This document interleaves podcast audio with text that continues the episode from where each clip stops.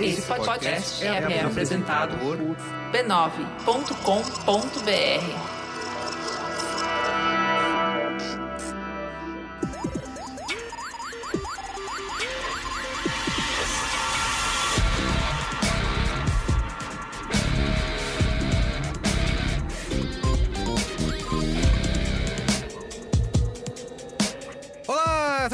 esse é o Braincast número 356. Estou aqui hoje com Marco Melo, Salve, salve, rapaziada. Luiz Assuda, Oba, e aí? Ana Freitas. Oi, gente, tudo bem? E com ele que está à luz de velas nesse momento, Luiz e Gino.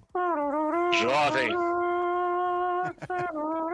Muito bem, Luiz. Ó, você que não desiste nunca, hein? Você é brasileiro mesmo. Cara, eu sou um guerreiraço, um exemplo de toda essa nação que no momento de sofrimento, quando pensa que nada pode piorar, as coisas pioram e ainda assim eu persevero. Muito bem. Mando esse- esses recados para os nossos ouvintes diretamente de uma casa sem luz, porque explodiu o poste daqui da frente de casa. E, e é isso, né? Mas você tá Tô aí, aqui no. correspondente. Ah, aqui. É. Manda um abraço pra Light, Deus, então. Um abraço aí pra galera da Light. da Light. explodiu essa porra aqui na frente de casa e não veio arrumar ainda e vai demorar, né? Então, galera da Light, corre aí que tá foda. Então, ó, já avisar nossos amigos ouvintes que a qualidade do áudio pode estar um pouco pior do que nos programas anteriores, né?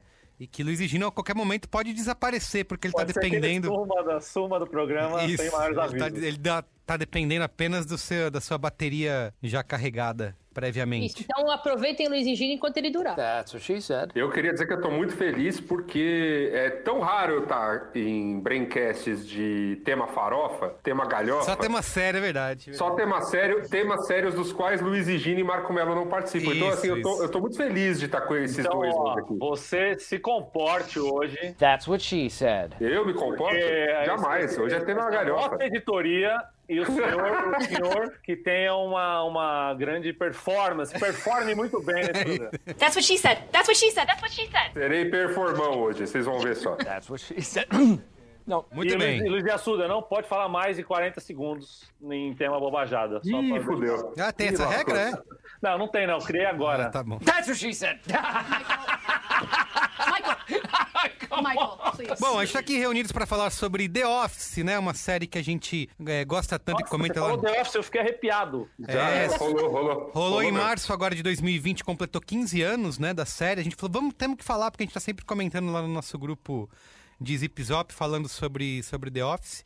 Inclusive, eu sou um, um espectador recente do The Office. Eu terminei de assistir esse ano ainda, as temporadas, então tô com... Que privilégio. Não, é um privilégio. É, Eu, Eu queria esquecer também. pra ver de Eu novo queria esquecer também. pra ver de novo. foi muito bom, foi muito Mas bom. o Carlos, ele tá tirando o tempo perdido aí. Ele viu Better Call Saul também de uma É, vez. exato, exato, exato. Mas The Office era o, a série de... Enfim, eu vou falar depois, não vou queimar a pauta aqui. Isso, Porque tá eu quero antes, ó... momento mais antes. Momento mais antes aqui, convidar você, como sempre, a ouvir os podcasts da família B9, tá?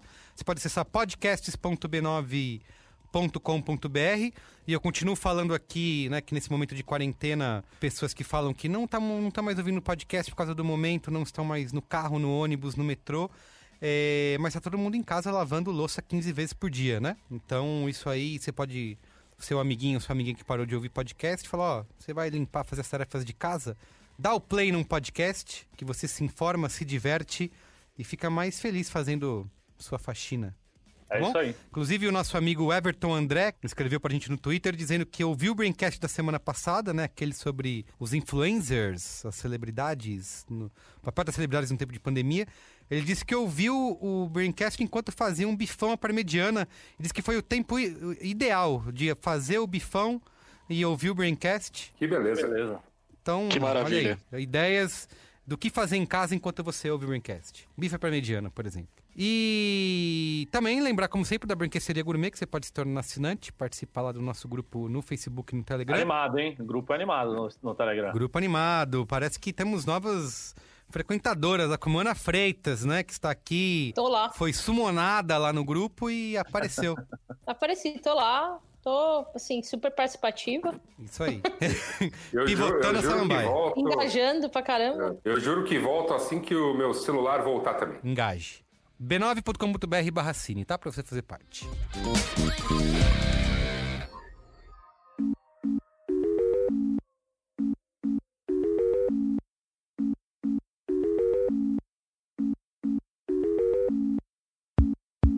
Bom, quem acompanha a gente aqui no Braincast deve lembrar da nossa minissérie mais recente, Fraudes Fantásticas e Onde Habitam. Foi um conteúdo especial no qual a gente mostrou o tamanho alarmante do universo dos golpes, sejam eles online ou offline, e também a criatividade assustadora dos golpistas. Todo dia tem golpe novo na praça, um mais inventivo que o outro. Por isso mesmo, quando o assunto é fraude, não dá para relaxar. Você pode ter seus dados clonados e nem mesmo ficar sabendo. Agora, se é impossível estar 100% seguro, dá para estar 100% alerta aos seus dados. Para isso, a Serasa criou o Serasa Antifraude, um serviço de monitoramento do seu CPF, e-mail, número de celular e até passaporte. Além de mostrar quem anda consultando seu score, para você saber quando tomar providências contra golpes o mais rápido possível. Nesse mundo de estímulos infinitos, não tem como a gente ficar atento a tudo o tempo todo. Então, quando se trata de dados, deixa que o Serasa Antifraude organize essas informações para você. Para saber mais, segue lá arroba Serasa Consumidor nas redes sociais e acesse o site serasantifraude.com.br. E ó, se você perdeu os episódios da minissérie Fraudes Fantásticas e Onde Habitam, é só voltar lá nos episódios do Braincast 351, 353 e 355, tá? O conteúdo tá bem no comecinho dos episódios, vale muito a pena você ouvir e, claro, se você não ouviu, ouve o Braincast inteiro, que sempre vale a pena, tá bom? Vamos lá então falar de The Office. Vamos falar. Vamos!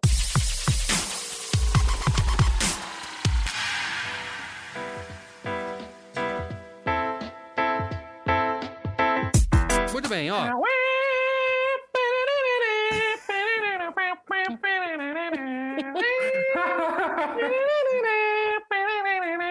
Só uma introduçãozinha aqui. Ao vivo, né? Ao vivo. Olha, eu vou fazer Ei, aqui. sabe que ao vivo, bicho? Muito é, bem. bicho. Antes de falar da nossa relação com The Office, queria lembrar que, né, como eu falei, em março de 2020, essa que é uma das sitcoms mais importantes do planeta, né? Completou 15 anos, o que já mostra como a gente tá ficando velho, né? Já faz todo esse tempo aí que The Office foi pro ar pela primeira vez, onde as histórias constrangedoras do dia a dia da Dunder Mifflin, é, narradas em formato documental com câmera única, tornaram o cotidiano de uma tediosa companhia de papel numa pequena cidade dos Estados Unidos uma das mais certeiras crônicas do século XXI. Certeiras. Viu só?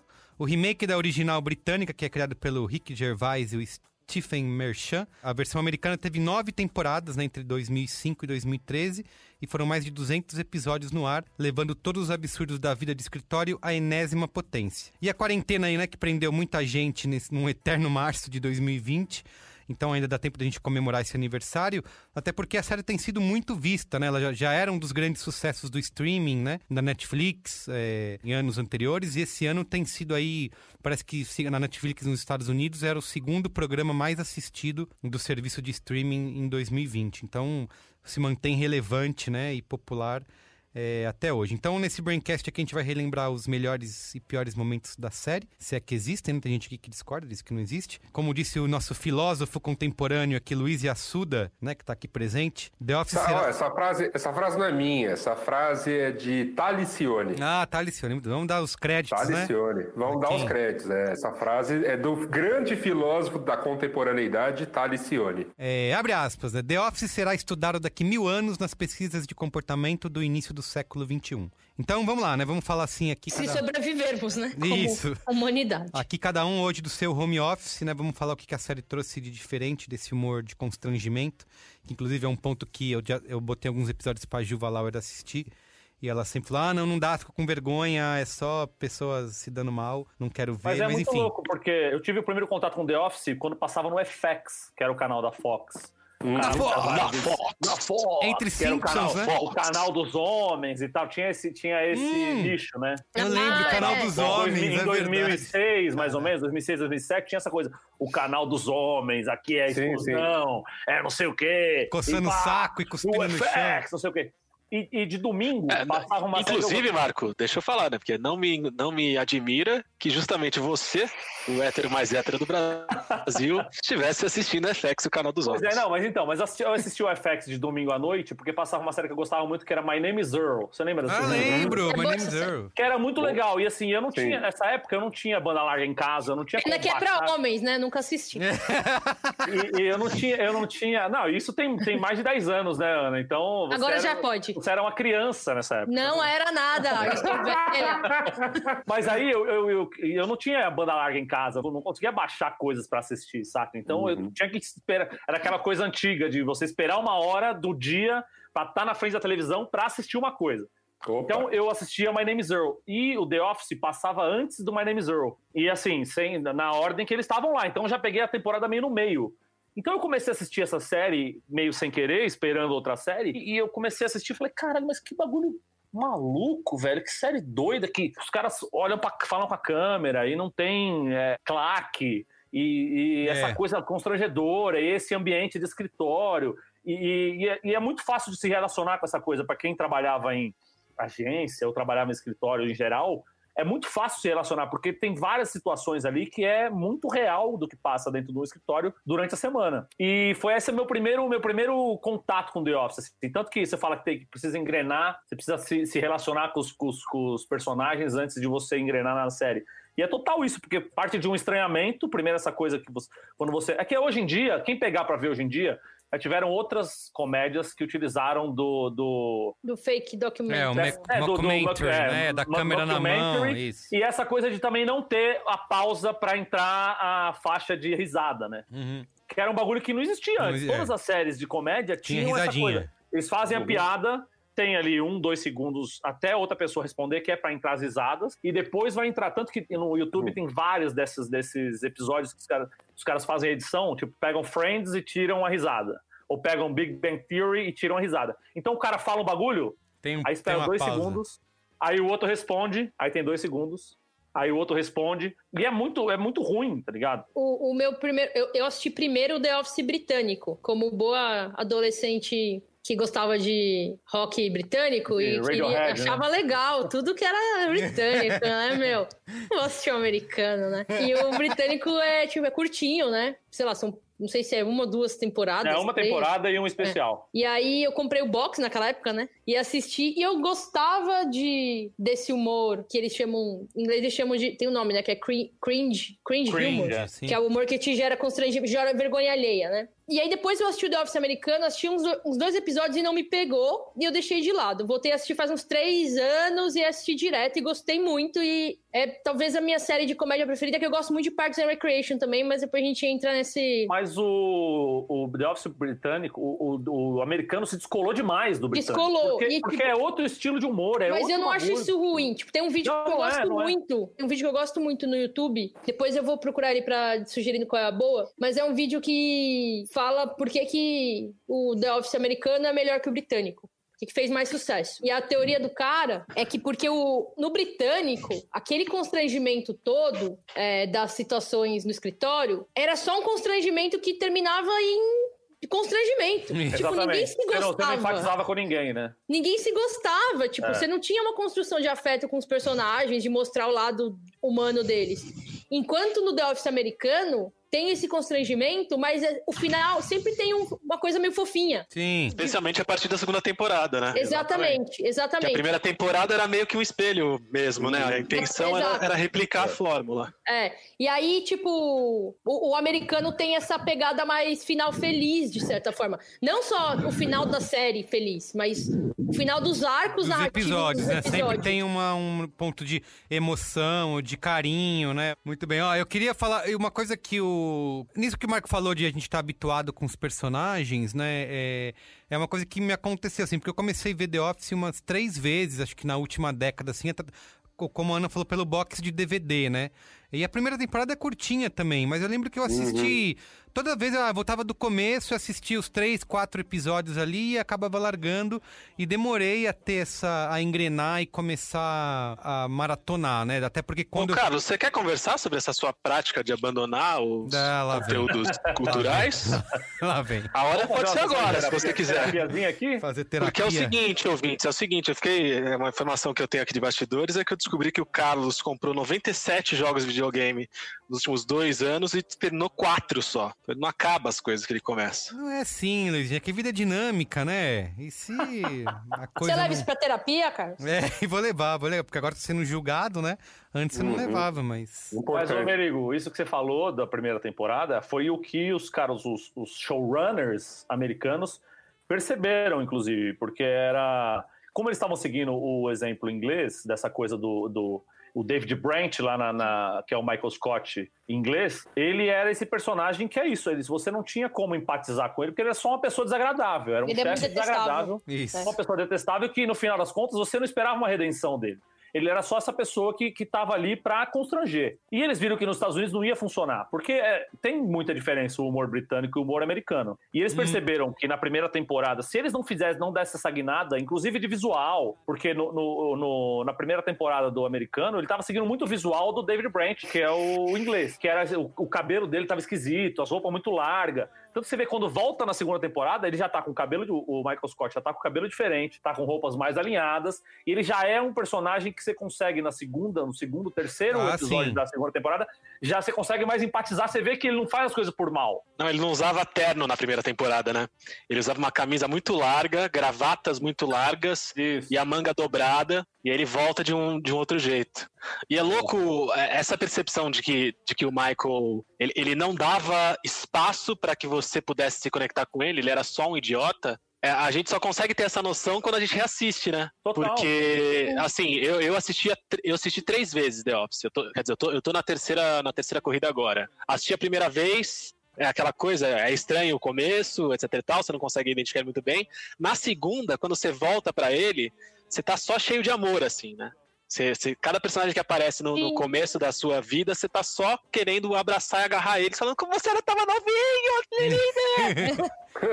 E aí, agora que tá acontecendo, eu tô assistindo pela terceira vez agora, e a Digníssima tá vendo comigo. E assim, os primeiros episódios, eu ria, mas eu ria, e eu gargalhava, e eu olhava pra ela e ela tava, Isso. tipo, me olhando com uma cara estranha, falando, o que que tá acontecendo? É. E ela odiava o Michael, odiava. Ela falou, cara, esse cara ridículo, não tem graça. Não, mas tá rolando isso Não. com, com uma amiga minha, Paula Freile, um grande beijo. Ela, ela tá começando a ver agora.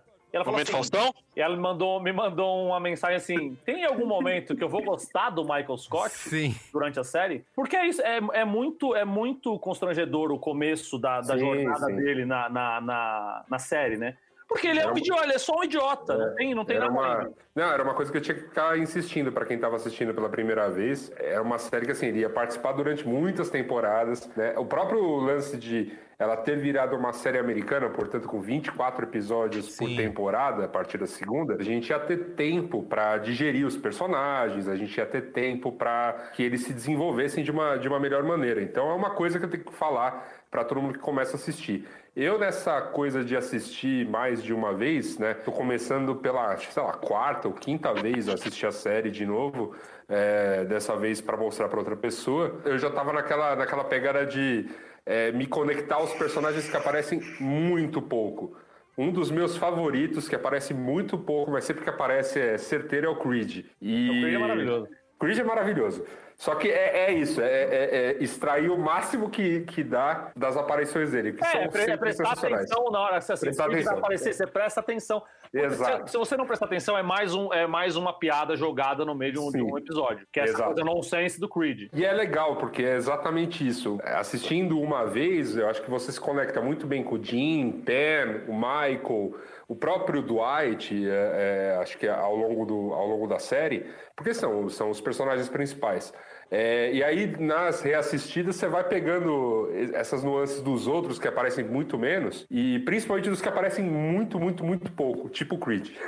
E tem um é lance, o, o Yasuda, que é como assim, eu, eu consumo muito material do, do The Office sem assistir The Office o episódio inteiro. Então, o meu, meu YouTube, por É, eu exemplo, também. é viciado em me mostrar blooper, é, cena deletada. Melhores cenas. e- ou, ou melhores, melhores do Creed, melhores Ó, do eu tenho- Oscar. Eu tenho uma, uma técnica pra quando eu quero assistir uma coisa que eu vou rir muito, que é eu procuro no YouTube aquela cena do Fire Drill, a cena é do treinamento de incêndio. Grande incêndio. Que é aquela que o Dwight quer treinar o escritório pra lidar com incêndio, então ele.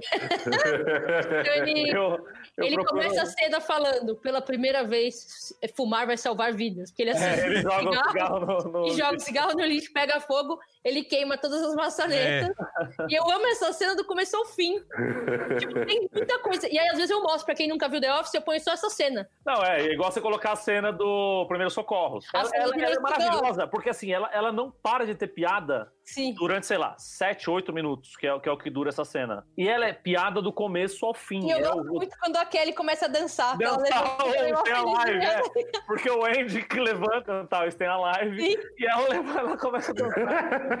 Meio fora do ritmo. Eu É. falei lá no começo sobre eh, os dados, queria colocar eles mais eh, precisos aqui, né? Que são dados da Nielsen que o Wall Street Journal informou eh, no último, agora no mês de abril, que The Office foi o programa mais visto na Netflix num período de 12 meses, né? Encerrado no último verão americano. A série captou quase 3% do tempo total dos usuários, o que significa que eles gastaram eh, quase 46 bilhões de minutos assistindo The Office.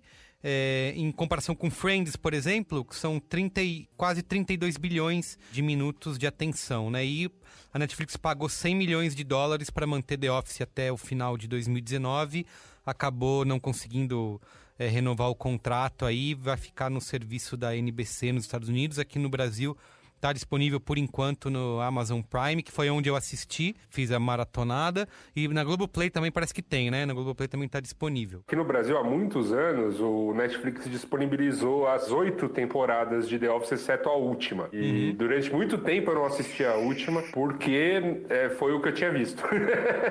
e aí, só depois com o advento de. Porque também fui esquecendo, né? Você foi, vai vendo outras coisas. Só com o advento do, da Amazon Prime é que as coisas voltaram ao eixo aí. Nossa, eu não consegui. Eu baixei tudo, peguei um pack no, sei lá, no, no Party Bay, sei lá, de todas as temporadas, mais o especial final, porque antes da, da- de passar o último episódio nos Estados Unidos, eles passaram um especial gigante, que eles vão para Scranton, e, e eles são recebidos tipo os Beatles em Scranton, e é animal, e, e tem todas essas coisas, eles lendo a última, tem o round table lá onde eles leem o roteiro, mostram como, como eles leram e tal, é muito foda. E aí eu salvei isso num, num pendrive, salvei isso num HD, e eu deixo ligado na minha televisão. Então vacilou, ah, não quero, vou almoçar aqui, tenho meia hora, vou assistir um The Office aqui, foda-se, ligo lá Se no não tá passando HD. Chaves, É, isso. exatamente. Esse tanto de. Essa popularidade que a série tem aí, provada por esses números agora em 2020, né? 15 anos depois dela ter ido pro ar.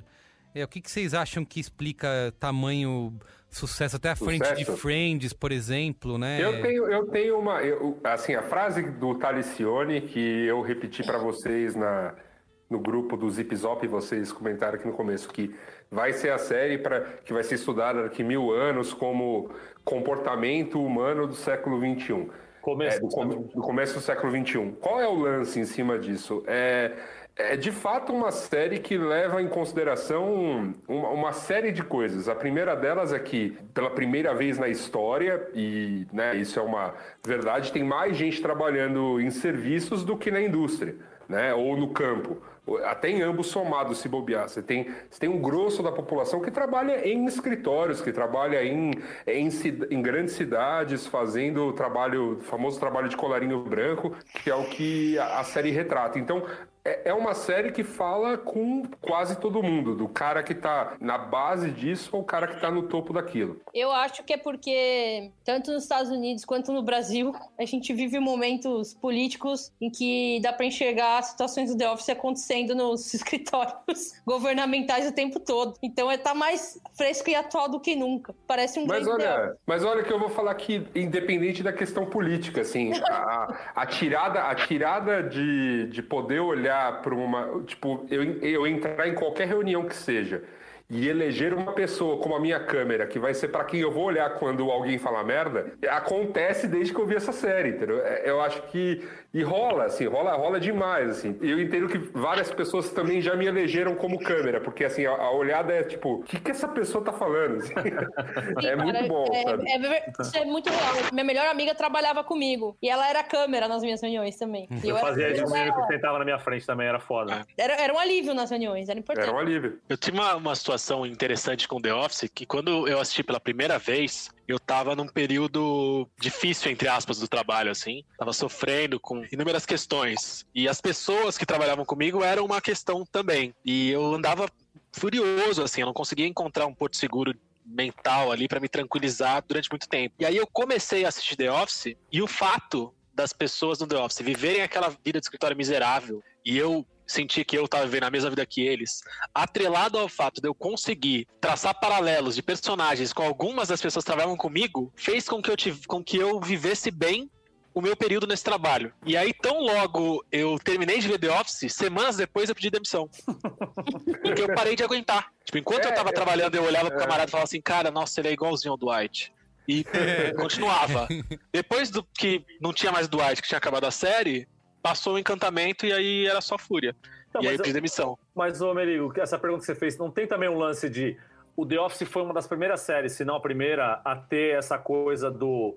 A quarta parede tá muito, muito quebrada, a, a câmera e os, os caras que estão gravando são personagens da, da série. Então você vê, às vezes tem- tem uma cena, por exemplo, que o Dwight vai lá e compra a Angela. Vai lá e compra dois chocolates na vending machine lá. E aí a Pan acha engraçado e tal, acha estranho, né? Porque ela já tava com- com E ela tá fofocando com o ela já tá fofocando, ela tá achando que Uhum. a, Tá rolando. a Angela e o Dwight têm um lance e tal, não sei o quê. E aí Uhum. tem uma hora que a, que a Pan tá lá na, na mesa dela e o Dwight tá comendo o mesmo chocolate que a Angela tinha comprado. E aí o câmera faz assim, dá um toque pra ela, mostra o Dwight comendo o bagulho e volta pra ela. E ela, a galera tá influenciando, inclusive, no, no, anda, no andar da série. Não, né? total, eles são citados, porque a, o- a desculpa de que eles estavam filmando o escritório, porque eles estão fazendo um documentário, que é o Sim, documentário que no final é lançado, né? Eles Sim, estão, sim. inclusive, dando coletiva. Inclusive, por isso o Bob Vance fala toda vez Bob Vance. É, refrigerante, isso, Ele exatamente. Bob Vance refrigerante. do documentário. É muito bom. Mas uma coisa que eu pensava muito assistindo, é verdade isso, né? Que vocês falaram do. Eu nunca tinha parado pra pensar nessa diferença entre as temporadas. Pra mim era uma coisa que era mais natural. Que é, da partir da- do, do andamento da série, você começa a gostar dos personagens que era pra você estar odiando, né? O próprio Michael em si, eu me sentia culpado de, tá, de gostar dele. E vocês vocês não acham que isso é um, um- um lance de The Office fez a gente começar a endeusar, por exemplo, um chefe escroto, sabe? É... Nossa, nem fudendo. Não? Eu acho que é o contrário. Eu acho que é, a The Office ajudou nesse alívio de você poder olhar, sei lá, para um, o teu chefe muito triste, que faz comentários muito toscos e falar, cara, ele deve, ter- ele deve ter uma vida muito triste, sabe? Não, e não só isso, é aquela coisa, do, do- aquela coisa do um, um cara incompetente pode chegar numa posição de chefia Uhum. por, por inúmeros motivos. Ne- Não necessariamente ele tá ali porque ele é muito competente no que ele faz, entendeu? Sim. E aí o Michael Mas ele é, muito mas ele é competente, porque ele é um ótimo vendedor. vendedor, mas ele é um Vendedor. péssimo. Ele é um péssimo. Não, o, É. Ryan, o Ryan, quando vira chefe dele, o Ryan sequer fez uma venda na vida, sabe? é verdade. É, exatamente. Tudo isso, sabe? Eu acho que o ponto é que essa coisa da- das pessoas se reconhecerem né, nessas situações é muito mais forte do que propriamente endeusar alguém. A gente gosta muito dos personagens porque eles nos fizeram rir, no- nos aliviaram em momentos muito críticos, mas a- acho que a identificação total da- das pessoas com, perso- com os personagens se dá muito nessa, nessa coisa de, nossa, é, é- é realmente a realidade que a gente vive. Tem uma Angela, tem um Dwight, tem um Jim, tem é, é, um Michael é, em, em qualquer escritório do planeta. Sim. E fun fact, o meu gato, que eu tenho um gato chama Duarte, que foi ba- batizado em, em homenagem ao Dwight. Ele não chama Dwight porque eu achei que era um nome muito difícil de... Puta, vai no veterinário e fala Dwight, É, ele entendeu? vai ficar. A vida social do gato vai ser atrapalhada, mas, né? É, mas aí ficou Duarte, que eu acho que inclusive seria um baita nome bom pro Dwight se a gente tivesse Versão um brasileira, né? brasileiro. Mas, o, o Merigo, o que você falou do Michael, do, do, de usar chefe escroto e o caralho, era uma preocupação da série. Que assim, eles, eles da, da primeira pra segunda temporada, os caras pensaram assim: a gente tem que mostrar o porquê o Michael tá na posição que tá. Sim. Então, todas as cenas que mostram ele sendo um bom vendedor. Negociando, sim, sim. negociando Total. e fazendo toda a técnica dele. Tem uma que ele vai com o Andy fazer uma venda dupla que eles estão juntos. Aí Ele Isso. começa a falar do, pô, você pescou esse peixão, pô, que legal, hein, cara. Aí o Andy fala assim, não, porque eu uma vez pesquei, pesquei um peixe que era duas vezes esse tamanho aí. Aí ele faz assim, não, não, peraí.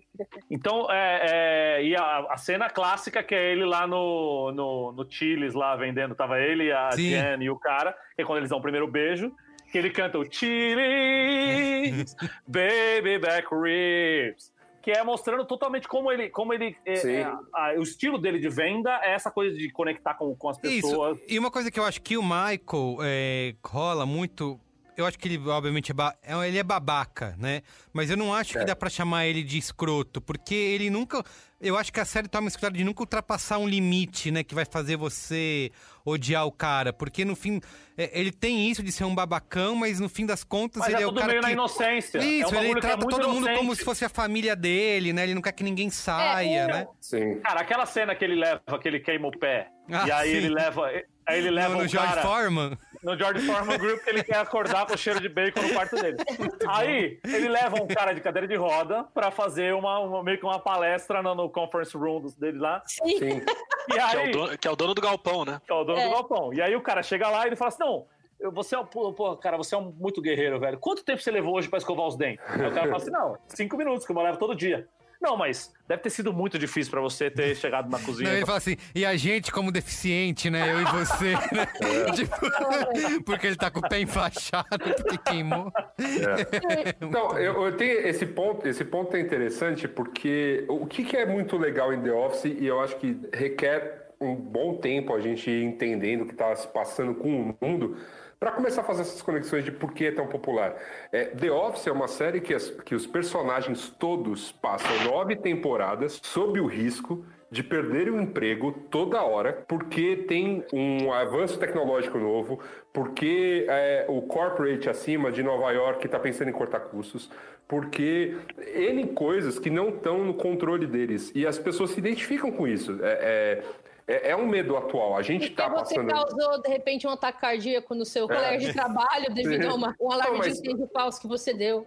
Pois é, mas, mas pensando em pensando até no, no momento que a gente está vivendo agora, né, de corona, que a gente tá, a gente não tem controle sobre é, é, os, no- os nossos próximos meses. A gente não sabe se vai ter emprego, a gente não sabe se vai estar trabalhando, qual vai ser o corte da grande empresa que vai afetar, inclusive, os, os pequenos empregos no Brasil e etc. E eu acho que The Office é muito feliz em, em fazer esse cenário, em dar o tom certo, sabe, é meio ludista, porque os caras de Scranton são completamente antigos, né, né, no trato das pessoas, então eles são contra a tecnologia, são contra é, é, o avanço do TI, são contra é, é, vender maquinários mais eficientes. Aquela Tem temporada várias- toda que tem o arco do.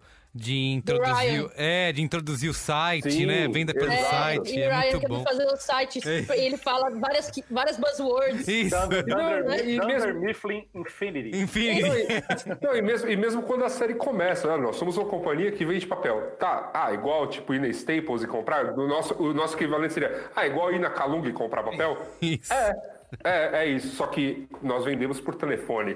Caralho, hein? Pô, que bom, né? Que bom pra vocês. Então, é, eu acho Mas é muito boa a cena, falando nesse lance do, da empresa pequena e tal. O lance que eles vão fazer nesse mesmo episódio, do, o Michael e o Andy vão lá, que o Andy caga toda a venda, o caralho. O Jim e o Dwight vão fazer uma venda junto. E aí ele fala assim: Não, posso usar o telefone rapidinho? Aí ele fala: Não, beleza. Aí o cara ele diz que é uma- um número de uma dessas empresas grandes. E deixa lá e fica tocando a musiquinha, tocando a musiquinha, tocando a musiquinha. Aí ele fala: o que, que você gosta? O que, que você prefere no, no- numa empresa de papel? Ele fala: atendimento. Eu falo: é, então, porque a gente pode te dar atendimento. É, mas as, as empresas grandes, elas têm um preço muito melhor. Ele fala assim: você tá vendo aqui o tempo que você ia levar para falar com uma das empresas grandes? Eu tenho aqui meu telefone, o ainda fala: 24 horas, 7 dias por semana. Você pode me ligar a hora que você quiser. Vai pedir papel. mas, mas é um pouco isso, assim, acho que todo mundo tem um pouco disso, porque tá todo mundo com esse medo. Tem, é, é, é uma coisa que nos pertence. Quando a gente faz as discussões anteriores que a gente já fez em vários braincasts sobre quem vão ser os dinossauros da vez, né? Quem vão ser os ludistas da vez. Então, Uber versus táxis, aí tem, tem todo o nosso comentário de falar: ah, os taxistas estão sendo os ludistas da vez. Entregadores é, de rap, toda a, econo- a, a gig economy, tudo que está acontecendo no mundo, de alguma maneira, The Office deixou, falou disso de uma maneira bem sutil, é claro, e com muito humor, para dizer que, de certa forma, até dá uma esperança de que, apesar de tudo, os personagens perseveram, ou, ou as coisas acabam bem, de certa E, forma. e acho que isso é uma coisa que mostra como que a série envelheceu bem, né? Eu acabei Uhum. de ver, eu vi em 2019 2020.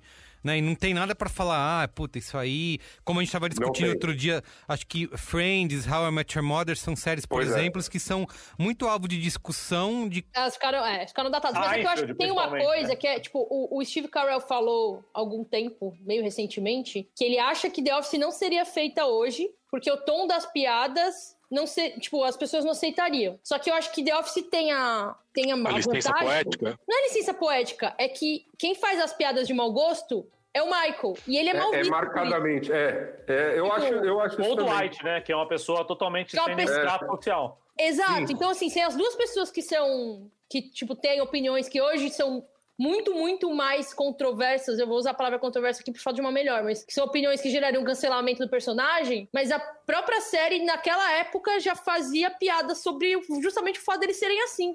Exatamente, Aham. mas, é- mas a evolução disso é o choque de cultura, por exemplo. Exato. Que é você usar os personagens pra fazer, pra fazer uma Pra crítica- ridicularizar esse ridicularizar tipo de aquele tipo de comportamento. exatamente. Hum. Sim, tem uma, tem uma questão interessante aí que vocês estão falando bastante sobre o porquê da série continuar, por que que depois de 15 anos ela ficar, e o porquê que ela provavelmente vai nunca vai sair de perdurar. moda ou vai, ou vai se manter durante tanto tempo. E aí eu lembrei agora do episódio que o Michael vai até a, a faculdade do Ryan fazer uma palestra.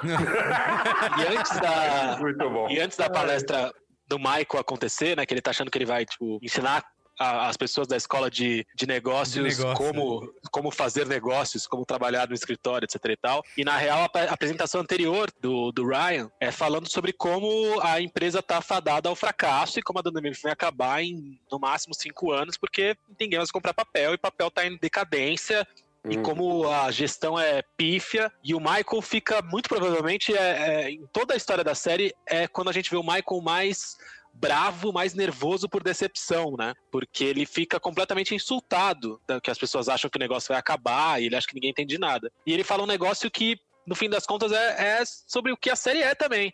Que ele fala, cara, gente nunca sai de moda, as pessoas nunca saem de moda, e o ne- nosso É. negócio é sobre pessoas. Uhum. E isso, pra mim, a série é isso. No fim do dia É. é sobre pessoas, né? No fim do dia é sobre pessoas. Ai, chama o amor. Chama. Cara, podia ser, podia ser a, a do debriefing, né? podia ser, podia ser um negócio de bebida, podia ser um negócio de eletricidade, podia ser um negócio de internet fibra ótica, podia ser qualquer coisa.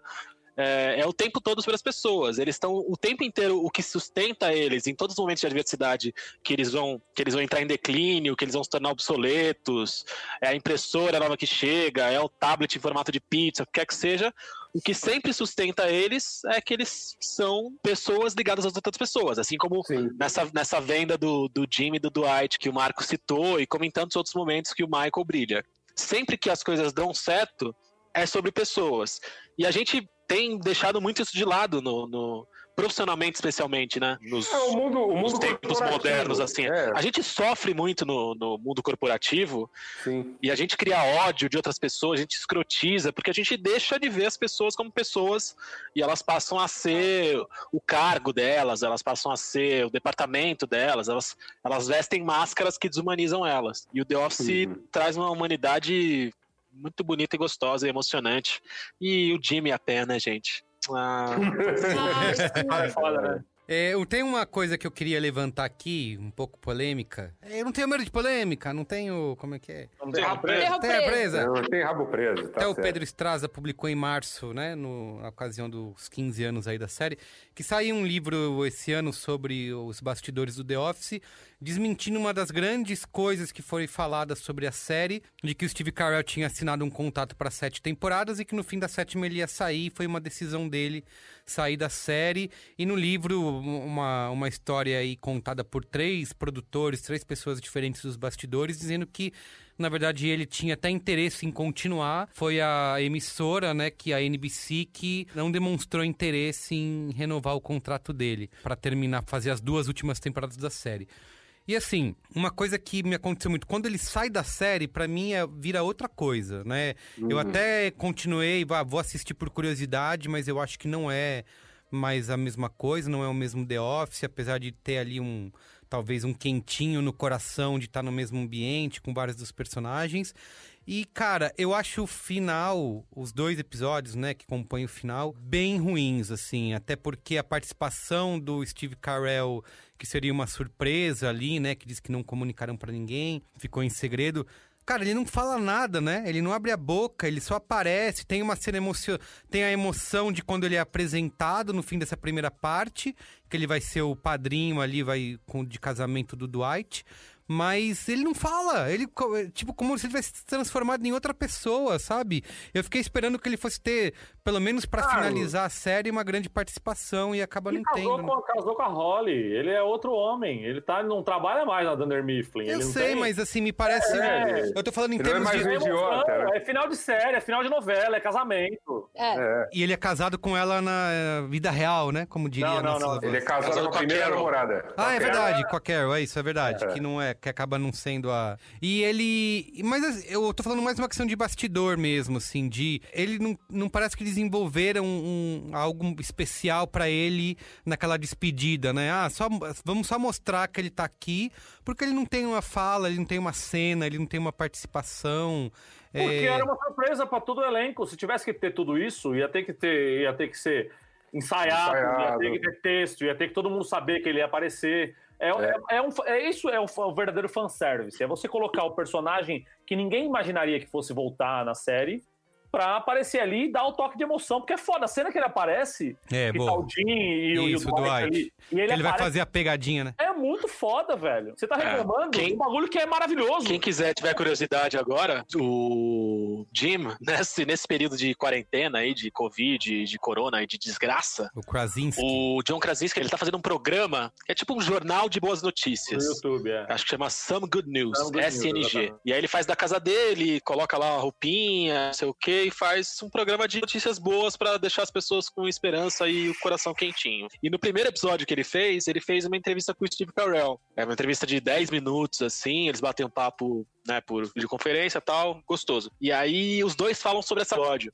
E eles falam que, cara, não rolou, ninguém conseguiu falar. Eles ficaram se olhando, tentando ficar dentro do personagem, mas completamente emocionados e que não deu pra falar nada. E é isso. Viu, Carlos? Mas isso é o coração de pedra do Carlos Merico falando, entendeu? Ele não entende a emoção do momento, ele não, Não. entende o que tá acontecendo. É uma jornada de nove anos, tá acabando, bicho. Isso, mas deixa eu te falar, é que você É falou que ele sobre- não sabe o que é uma jornada de nove anos que acaba, que ele joga um mês de videogame e para de jogar o jogo pra comprar outro. Mas é que, é que aí Marco, você- conseguir terminar Cara, com ele. você falou uma, uma jornada, uma jornada de nove anos fez a gente aguentar duas temporadas muito ruins de How I Met Your Mother, cara. O que são alguns episódios? Mas isso que o Marco falou que é sobre a surpresa, né? Que pra mim não era, porque eu já sa... eu sabia que ele que o Steve Carell Claro, pa- porque você assistiu o bagulho 20 anos Isso, depois. lógico, lógico. Eu sabia que o Steve Carell parava de fazer na sétima temporada e eu tava o tempo todo nessa expectativa. Falei, puta, ele vai sair, agora que ele vai sair. E ele não, e eu achei que ele ia sair no último episódio da sétima e não é, ele sai no meio. Falei, caralho, não, era no- não tinha essa temporada inteira. Ele já se despede aqui e vai se embora, acabou. Vai-se embora. E eu sabia que ele voltava pro último episódio da série. Então eu também tava nessa. Ah, quero ver como que vai ser a participação dele e tal. E aí eu talvez tenha esse lance de ter me decepcionado, porque eu achei que ia ser uma. Um, não vou dizer que era um retorno triunfal, vai, mas que ele teria uma- umas participações mais é, é, relevantes ali, e não é, né? Ele é só um cara que aparece, eu sinto essa emoção de, puta, o cara que voltou e tal, vamos se despedir aqui todo mundo. Mas, fora isso, o próprio episódio final, vamos combinar, vai? É uma grande novelão, todo mundo se reunido, abraçado, cantando We Are The World, vai? Queria o quê, Carlos Merico? Ah, sei lá, velho. A série foi brilhante, genial, durante vários Você Quer que um momentos. dragão apareça e queime a cadeira do Michael Scott? Porra, deixa, deixa a galera cantar We Are The World, maluco. E Ah, cara, é é uma, é é uma série, ah, acho que The Office é uma série que, pra nós, por exemplo, que, que conseguimos vê-la lá em 2010, 2009, quando ela passava só na TV a cabo, né? Tava sendo exibida ainda, né? Terminou em 2013. É, então assim, é, pra, pra gente que viu episódios soltos, é uma série que funcionava tão bem nisso, assim, só depois que realmente foi rolada de assistir a série episódios bonitinho pra sequência, entender a sim. saga, mas ela funcionava muito bem em episódios soltos. Se você pegasse um, um episódio, falar, ó, vou te mostrar esse episódio aqui em que acontece isso aqui no escritório. Tipo, acontece o, o treinamento de incêndio, ou o episódio que acontece o treinamento de primeiros socorros, ou o episódio que, sei lá, eles vão pro barco. Qualquer um desses episódios funciona bem sozinho. Você teria que fazer pequenas, é, é, pequenas introduções aos personagens. Não, não tem por que ter um final triunfal, um, um final maravilhoso, porque é isso, cara. É um final feliz, é o final É, da ok. jornada de todos esses, de todos esses personagens, sabe? É o final da, da história do Dwight com a Angela, que ele descobre que, o- que o filho é dele e o caralho, eles vão casar. Porra, é muito foda, é muito, é muito emocionante. No final das contas, eu prefiro ter um final de série que seja emocionante, que fuja da série que foi comédia de constrangimento o tempo inteiro e ter um final emocionante, do que ficar um mais do mesmo e chegar no final da série e você fala, você dá, você dá meia dúzia de risada durante, o- durante o episódio, mas você não se emociona nada. Não, entendeu? tudo bem. Eu acho que tem que ser emocionante. o cacete, Carlos Merigo! Eu acho que tem que ser emocionante sim, mas é que é, é fraco. Parece que reuniram a galera lá no galpão e vamos aí, gente. Último dia, se abracem. Carlos, Lá vem, lá vem. Fala. eu vou falar, hein? Pode falar. Depois que eu falar, não vai, não vai voltar atrás. O desafio é final de The Office ou final de Lost? Ah, mas não se compara. Não se não É tô o faz- quê? Eu não tô fazendo Você essa não tem uma resposta, você vai, você vai ser isentão nessa Eu não- pergunta? Eu não tô fazendo essa comparação, não, tem a gente porquê. Um é, resposta. um é drama, outro é uma sitcom, sabe? Mas Não, mas é a eu, não, não, mas, mas eu sei que você é um crítico voraz do final de, de Eu Lost. não, não Carlos, sou no- de Carlos, jeito nenhum. cara, eu gosto do final de Lost. Uma das minhas séries favoritas, inclusive contemporânea de The Office, é uma série que estreou em 2003. Ela foi cancelada no meio da terceira temporada dela. E então os caras passaram o, o- o resto da terceira temporada fazendo piadas sobre o próprio cancelamento da série e, assim, cuspiram o final. Se não fosse a Netflix resgatar a série anos depois, e mesmo assim com episódios muito aquém muito aquém ao- aos do original, ficaria por isso mesmo e foda-se. E beleza, cara, é o que tem. série é? Produção, produção de TV é isso, cara. Que é o Arrested Development. Arrested é isso? Development, né? Arrested Development. Também ensinou muita coisa em relação à, à comédia, que também não era comédia de claque. E ela é de 2003. É Veja só igual vocês. It's Always Sunny em Filadélfia. Também é outro, é outro estilo de comédia totalmente fora da curva e que também fez grande, grande balanço no mundo da comédia. Foi uma época boa, frutífera pra TV, né?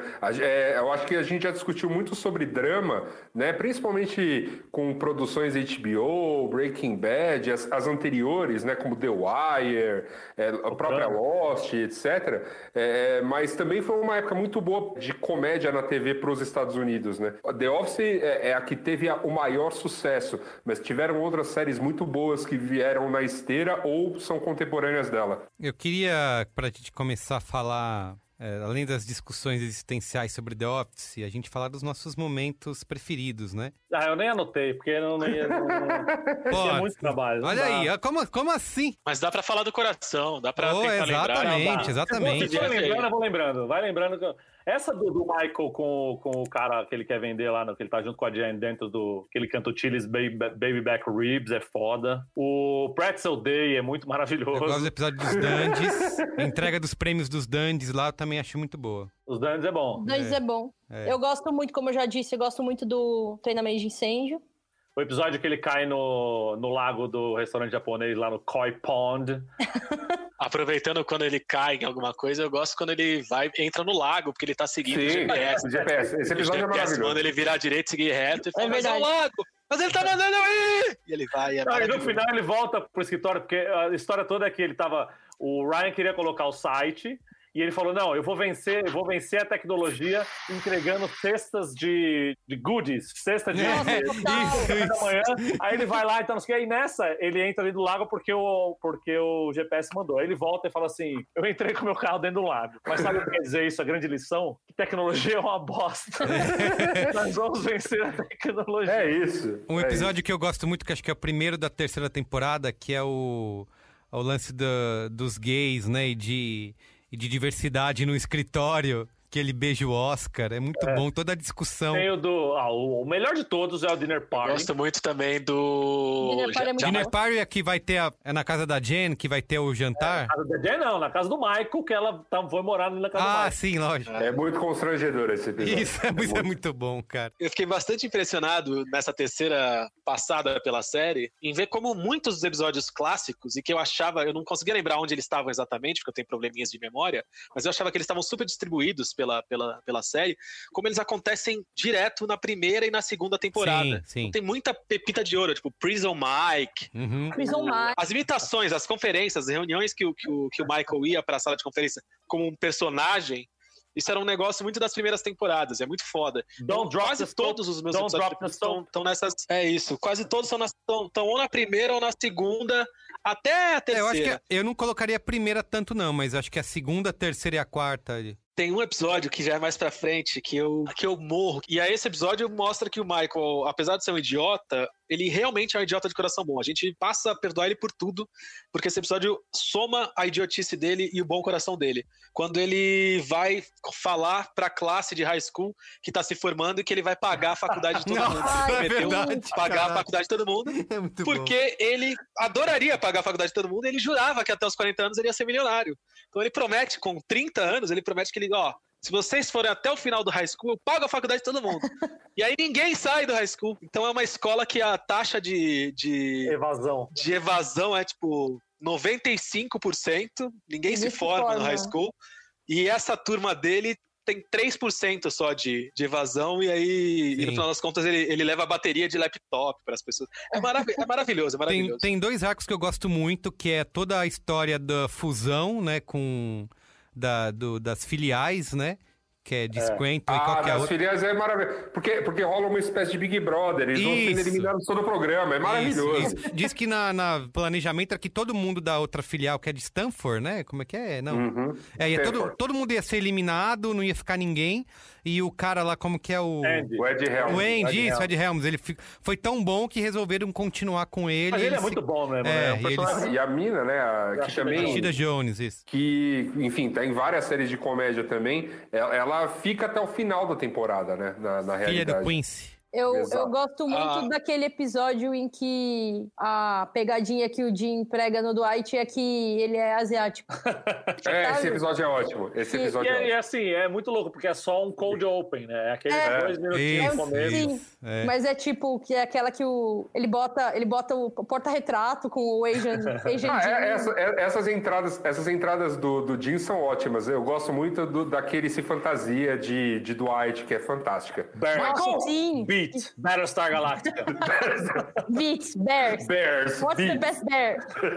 Wrong. Irrelevant. Black Bear. Bears. É muito bom. Tem umas piadas que pra geração Z não vai funcionar, tipo a Billie Eilish, que é uma das grandes fãs, por exemplo, da série, que é o que eu voltei pra ver umas três vezes essa cena que o Michael tá ouvindo uma música triste, porque ele, sei lá, brigou com a, com a Jen, ou sei lá com quem.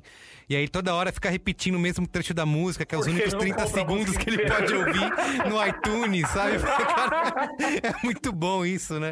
30 segundos de É música. Isso, então fica repetindo esse trecho. E tem e outro arco que eu gosto, eu falei que tinha dois, esse e eu gosto muito de toda a parte onde ele vai abrir a Michael Scott Paper Company, cara. Puta Toda essa É, parte é é, bom, muito é boa, ótimo. velho. Cara, eu tenho É uma ótimo. agonia, eu tenho uma agonia desse, desse, dessa época. É, uma, é um dos períodos que todo episódio eu fico, eu vou ficando nervoso, eu vou ficando irritado, porque eu quero matar ele, eu quero matar É. todo mundo que estão tomando as piores decisões, uma atrás da outra, é de uma incapacidade de pensamento, é, é desesperador.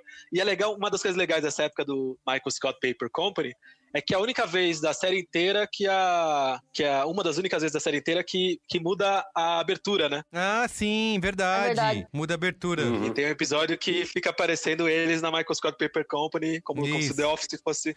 Ah, mas fosse não lá. é uma das. Eles mudam. Quando o Dwight assume, ah, é, muda, mo- mostra o Dwight é, colocando outro, outro bonequinho.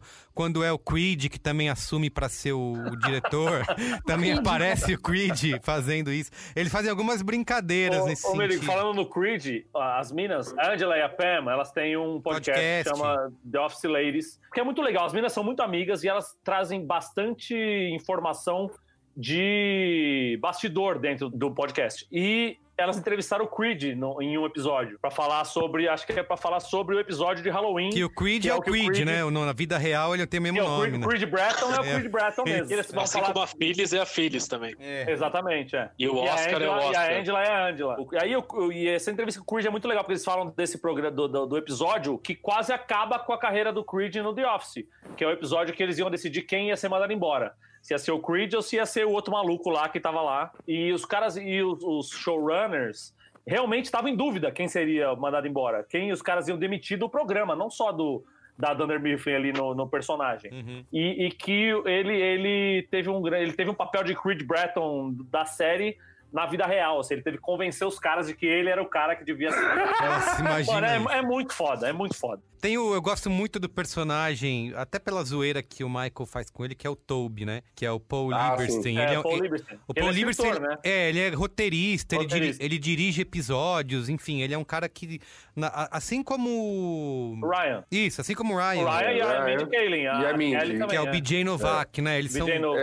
É, Isso, E a, eles- a, e a, e a Mindy Kaling que a Kelly Kapoor também, é, também fazem bastante isso. Os dois são muito, eram muito fortes em roteiro, né? E tem Isso. bastante coisa que eles escreveram pra série. Não só ele, tem, tem alguns outros roteiristas que fizeram pontas. Tipo, o cara que faz o Diversity Day, que é o Mr. Brown, que ele fala que o Michael pergunta assim: como é que é o seu nome? Ele, Mr. Brown. Ele fala, ah, quase me pegou nessa, hein? Porque o cara é negro.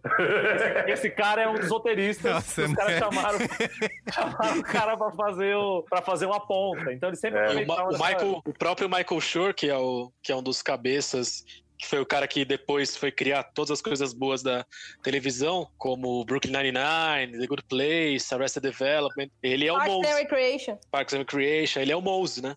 Ele é o... Ele é o Ah, é o Mose, é Mose, é verdade. O primo Isso, esquisito do Dwight. O primo do Personagem Dwight. maravilhoso. O que mais de momento vocês lembram aí incríveis? Cara, eu tenho, eu tenho, eu tenho alguns que eu gosto, que eu gosto particularmente. Eu fico sempre muito constrangido com o episódio de Natal em que o, o Michael vai parar no Benihana da vida, traz as duas garçonetes para porque ele tá apaixonado. É, É, é. fantástico.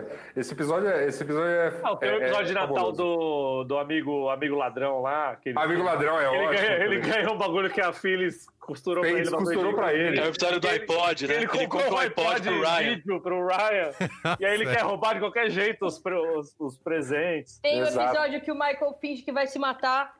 Esse é Nossa, Pra é gerar muito bom. awareness. Esse é Ele foda. quer Pra mostrar gerar pros caras. awareness do problema do suicídio. Ele quer e mostrar aí, o cara manda- do warehouse. E a, ga- e a galera realmente vê que ele vai se matar porque ele calculou tudo errado. Ele comprou um castelinho. Ele vai se matar sem querer se matar, tá ligado? Não, tem, falando de Natal, tem o de Natal que ele, ele era pra ele ser o, o Papai Noel, mas aí os caras preferem que a filha seja o Papai Noel. Aí ele se veste de Jesus e pede pro, pro Kevin sentar no colo dele de Jesus e ele não aguenta, puta que pariu. Cara, aquele, os episódios que o Idris Elba participa, que ele vai ser o novo chefe, não é? Sim, sim, que, o- que o Jim não consegue cativar ele, né? Isso, também é muito bom a relação que o.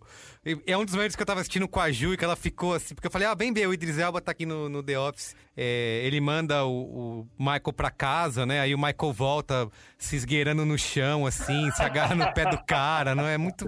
Essa relação dele não entendendo que ele não, que ele não pode fazer mais nada, que ele não manda mais nada lá, é muito boa. Tem uma que o Michael atropela. Quem que ele atropela? Ah, Ah, Meredith. Isso. ele isso. atropela É Meredith. maravilhoso. É muito bom esse maravilhoso. episódio também. É, a abertura, a abertura de temporada. Não, esse vai ser um grande ano. E é, e é maravilhoso porque ele salva ela, né? O atropelamento salva ela, porque naquele com episódio que, que o morcego entra, entra no escritório e vai pro cabeça dela e o Dwight cobre a cabeça dela com um saco de lixo pra tirar o morcego, o morcego morde ela e ela pega raiva. Só que ela nunca foi no hospital. Eles então, graças fazem- ao atropelamento do Michael, Ele fica Exato. eles descobrem que ela tá com raiva Não, e, e- salva e aí a vida dela. E ele e aí se eu- sente o máximo. É, é episódio duplo que eles fazem nos episódios seguintes, o, o Rabies Race lá, Fun caralho. run, fun run. Fun Fun Run. É, é? é. Tem a disputa também, que acho que é um primeiro episódio de temporada de perda de peso, né? Tem, é, é, que eles muito sobem na bom. balança tudo junto. Também Tem, tem- o, do, tem o do, do jogo que ele vai escolher, que ele leva todo mundo meio pra praia, que não é uma praia, na beira do lago. Ah, sim. ele é vai escolher o substituto dele, e aí ele faz um monte de jogos. É o Survivor. Ele, ele É, tenta é. fazer um Survivor ridículo lá e é muito bom. Tem os episódios do Robert California que são muito bons também. Tem um que o Robert, California faz uma festa na piscina da casa dele. Aliás, esse é um bom cara pra gente falar, porque é um excelente ator, né? O David é Spade, o né? David Spader, sim. E ele entra muito bem na série, apesar bem. de já ser, já ser esse momento pós-Michael, você fala, pô, que pena tal, mas ele, É, que eu ele acho é que ele é um bom. personagem, tipo, é um personagem legal, é um personagem muito engraçado. Não, e o ator Ele é muito faz bom. muito bem. O ator é muito bom. Tipo, é difícil porque a, a gente, tipo, é, muda muito o paradigma do que era a série, né? Da relação que as Uhum. pessoas tinham com o Michael. Mas eu acho que como personagem ele é muito engraçado. Então, mas o personagem do verdade. David Spader tá muito mais perto do David Brent E ele não tenta- inglês É, isso mesmo. do que do Michael. Eu gosto dele porque justamente ele, ele claramente tá, assim, ele tá num caminho diferente do que é o Michael Scott, de personagem, né? Eles não tentaram emular nenhum pedaço do que É. é, o Michael Scott no personagem. Ele é, ele é completamente único e muito diferente. Então, eu acho, eu achei que é, é- é um passo corajoso e é um passo. Não é que é corajoso, mas não é covarde, né? Dos roteiristas, dos diretores e da galera que, que manda. Gosto muito dele. E falando nisso, inclusive, até quando os personagens são pra ser odiados, eles fazem o absurdo pra essa pessoa. Fica claro que aquele comportamento é execrável. Por exemplo, quando aparece o amigo do Michael, lá, esqueci o nome dele, o Packer, Todd Packer. Packer, Todd É Packer. sempre muito desagradável, é sempre um bagulho Nossa, muito é fora do. Nossa, limite. ele é horrível. E, e o ator que faz é muito bom, né? Porque ele pa- parece. e Assim, os caras já tinham feito o Âncora juntos, ou Sim. vieram fazer depois e tal. É um cara, é um cara que, assim, dá essa impressão de ser uma pessoa muito desagradável. Tem até aquele episódio que ele fica.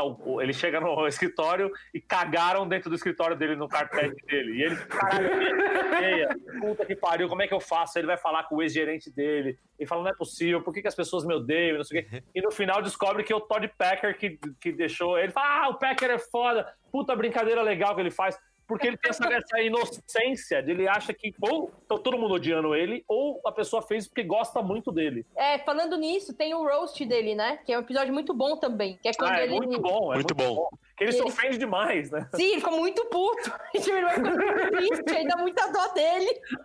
O que mais? É isso? que Ah, tem lembram? muita coisa. Só- Tem, a série é maravilhosa, né? A gente vai ficar falando aqui durante dias. Tem tudo. Tem tudo. Tem tudo. A gente só tá falando das coisas engraçadas, né? Ninguém tá falando, tipo, ah, o casamento do Jimmy e da Pen, que é uma É coisa fofo, é linda. fofo. O Niágara, é né? demais, que- e tudo que eles fofo, é vivem fofo, naquele é fofo. amor é lindo. É fofo, é fofo, tipo, a Mari pegou pra assistir a série, eu, eu fiz essa coisa de começar de novo a série pra mostrar pra ela que a série é muito boa, e ela ficou numa vibe de, pelo amor de Deus, esses dois vão ficar juntos. Me fala que eles vão ficar juntos. Não, falei, vai assistindo. Virou Ross e lá. É Rachel do... frustrante, é frustrante descobrir que eles não são um casal na vida real. É verdade. É, é verdade. Mas a é- mas é do- muito bom. A cena do Michael indo pedir a Holly de casamento também, que ele faz aquele caminho que todos estão segurando uma vela. E aí ela pergunta, eles pergun- vão perguntando pra ela assim: você casará comigo? Ela fala, não. Aí vai perguntando pro outro, aí vão passando por uma, uma fila assim, e no final tá o Michael, e eles estão lá, e aí ele pede ela em casamento, ela aceita e nem isso acende, cai água do teto lá do. do essas porra que nos Estados Unidos tem que, que de, de anti-incêndio. Eles ficam molhados dentro do coisa, uma É. cena bonita pra caralho. Então tem várias dessas cenas muito bonitas. A cena de despedida do Michael é foda. É. Que a Pan vai correndo É. atrás dele no aeroporto. Então é uma cena assim, é diferente da. da- voltando a comparar com a versão inglesa, na versão inglesa você não tem esses momentos. Até porque é muito curto e não deu tempo de você criar esse vínculo com, com os personagens. Mas é, é muito mais adaptado da sitcom americana do que da sitcom inglesa, no final das contas. Sim, mas ainda assim é bom porque é, desenvolveu uma linguagem única. É, pegou o fato de eu ter que enrolar o espectador por 24 episódios numa temporada e transformou numa série que, que é antológica. E eu tava vendo um vídeo eh, hoje, inclusive, sobre como essa coisa do como engajar o espectador na série e empatizar com os personagens e tal. E o cara mostrou um bagulho hoje, que, eu, que nesse vídeo que eu vi, que eu não tinha prestado atenção ainda, que quando tem os talking heads lá, que, que eles estão só eles dentro da sala falando com a câmera, o único que olha exclusivamente pra câmera é o Jim quando tá falando. E o Jim é esse personagem que mais olha pra câmera em momentos que, assim, Ah, é. você tem que prestar atenção que isso aqui é um bagulho muito, muito absurdo Sim, pra estar sim. acontecendo. E aí tem esse Uhum. momento que é o Jim olhando pra câmera e... Sim, o, o, o Jim olhando, o Jim olhando para a câmera é a, é a gag favorita para você utilizar no, no, no mundo corporativo de verdade. Um personagem que a gente falou muito pouco aqui, que eu também gosto bastante, que é o Stanley. Stanley, pô, Stanley é Stanley é, muito bom, né? maravilhoso. A voz dele, ele tem aquela voz bem idiota. Só que aquela não é a voz dele. Sério? É, a voz do ator é outra voz. Ele passou a série inteira fazendo essa voz idiota. Pro personagem, tipo, porque ele achou que combinava mais com o personagem. Não, mas aí você tá falando do Kevin, é isso? Ah, eu tô falando do Kevin. É, o Kevin, sim. O Kevin, É, é. o Kevin. O Stanley é o que não, tá, que não vê a hora de se aposentar, né? Sim. Sim, sim. Tem um desses- é ótimo. Tem um desses, eu não sei que vídeo que eu vi, ou foi na, na- no, no- podcast das meninas mesmo, é, que elas que elas estão falando do, do- da, acho que dos primeiros episódios e tal, não sei o que, que eles estão perguntando, vai ter o downsizing lá, E aí o, o- mostra uma hora, mostra os contadores lá e o, o Kevin faz a voz de verdade dele, não faz a voz do Kevin. E aí ela fala assim: não, mas eu acho que o, o, uh, John Brocklin, o bagulho é assim o nome dele, né? Eu falei, ele, ele não fez a voz do Kevin. Eu falei, é verdade, porque ele ainda não tava no personagem, porque nessa primeira temporada eles, o, o Kevin pouco falava, né? Uhum. Sim. Tanto que tem uma cena desses, quando eu vejo esses erros de gravações, tem uma cena que é ele conversando com a Pam, no, no- na mesa da Pam, assim, e aí eles perguntam, ah, tá falando que por que, que ele não vai ser promovido e tal, não sei o quê. Aí ele fala assim, they said I was dull. a Pam não aguenta, tipo, tem umas, umas cinco vezes que eles tentam fazer essa cena e eles não conseguem fazer porque a Pam ri, ri em todas as vezes que ele vai fazer. E uma das cenas clássicas do Kevin é ele entrando no, no escritório, segurando a panela A panela de tiro. a noite inteira fazendo. E ele cai em cima. Mano, você imagina fazer essa cena e você não pode errar. Porque uma vez que você caiu em cima daquele chile, já era. Você não pode rir naquele momento. E ele começa a pegar a prancheta pra colocar o chile do olho. E ele escorrega e cai em cima de novo. Caralho, é- oh, essa série é muito foda. Fala, voltando em cenas maravilhosas, a gente não citou uma das maiores cenas da história do, do, do, do The Office e possivelmente da história da comédia na TV, que é a cena do parkour. A, é. parkour, parkour, parkour, parkour. Eu lembro dessa porra, começa a dar risada, porque, mano, é muito, muito, muito foda. E é mais legal ainda, porque tem o Jim é, falando no meio, né? Ele fala assim: não, parkour foi uma moda que teve em 2000. Isso, é. Não, tem aquela outra que as pessoas ficam deitadas. Planking. É, isso, plank. é. e tá todo mundo no escritório fazendo isso. Aliás, falando em Planking, é, eu lembrei da. da Erin, que é um puta personagem que chegou e, e- e ganhou um puta espaço, né? É, É. Porque, porque a Pam precisava subir de carreira em algum momento ali, né? No- Não, mas total, mas a mina, ah, eu esqueci o nome dela. Ela é muito boa atriz e ela é muito engraçada, porque ela conseguiu fazer perfeitamente esse, esse personagem de uma pessoa muito inocente. Uhum. E que tanto que tem um episódio que o, que o, o Dwight tá ensinando ela a falar a língua dos Dothraki. que ele fala que ele, que ele assiste que ele assiste Game of Thrones porque tem muito sangue e muita batalha e que o resto é bobajada, sexo e, e coisa é bobajada. E ele aprende a falar Dothraki e ele ensina a Erin a falar Dothraki. E aí depois no fim do meio no fim do episódio, ela descobre que é uma língua que não existe, não tem ninguém fala Dothraki. Cara, sabe que eu gosto muito de todos os, de todas as vezes que eles entram na vida do Dwight, da Yes. família dele. Sim, pra entender da onde vem, né? Tipo, é, da, sei lá, aqueles hábitos familiares esquisitos. Dia que e a Pé vão, vão se hospedar lá. É. É, e que tem, tem a cena do, do velório. É uma cena do velório de um tio dele, ou de uma tia que morre. E aí, na, no- os hábitos da família deles, eles não falam. Tem como, eles, ele diz que eles não têm como hábito falar coisas bonitas sobre a pessoa de um velório. Eles só falam fatos. tipo, na hora que eles vão discursar. Em vez de falar, puta, meu tio foi uma pessoa maravilhosa, ele era um pai incrível. Era tipo, tinha um homem que tinha uma fazenda de X acres Três filhos. três filhos e tomava café da manhã às oito da manhã. Tipo, era muito metódico, muita emoção. Tem, falando nesse lance do- da fazenda, da Beach Farm lá, que a Angela é, exige do Andy que pra eles casarem, eles têm que casar dele lá na, na, na fazenda do, do Dwight. E eles vão fazer uma visita guiada sobre a fazenda do Dwight. Caralho. Ó, não dá, não dá. Essa série é demais. Ó, Antes da gente encerrar, é bom lembrar que o Steve Carell estará junto novamente com o Greg Daniels, que é um dos grandes produtores, né, roteiristas e diretores de episódios no The Office. Uma nova série da Netflix que chama Space Force. Saiu até, inclusive, nesse dia 5 de maio que a gente tá gravando, foi divulgado o trailer. Tá lá no B9 se você quiser assistir, b9.com.br. Leia o site. Vai estrear na Netflix no dia 29 de maio. Também é uma comédia aí de, de meia hora sobre as pessoas que foram designadas para criar o sexto A braço. Space Force. Isso, A exatamente. Space Force, é exatamente. a, a história, a história disso é demais, cara. É o nome que o Trump deu pra uma área, cara. Space Force. Isso aí vai estar na Netflix. Então vai estar os dois reunidos novamente aí. Então tá bom, é isso, gente. Vamos pro Qual é a Boa? É isso. Tamo lá. Qual é a Boa? Qual é a boa?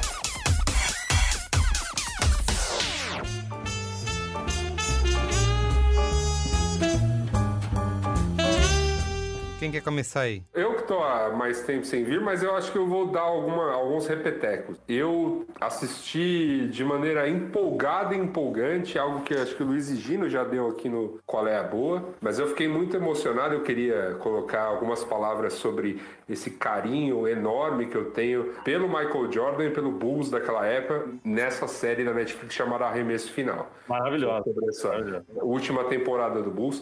É maravilhoso, eu me emocionei bastante. Eu sou o cara que. Vocês estão falando, tá? Eu fui começar a ver, porque o Higino falou na.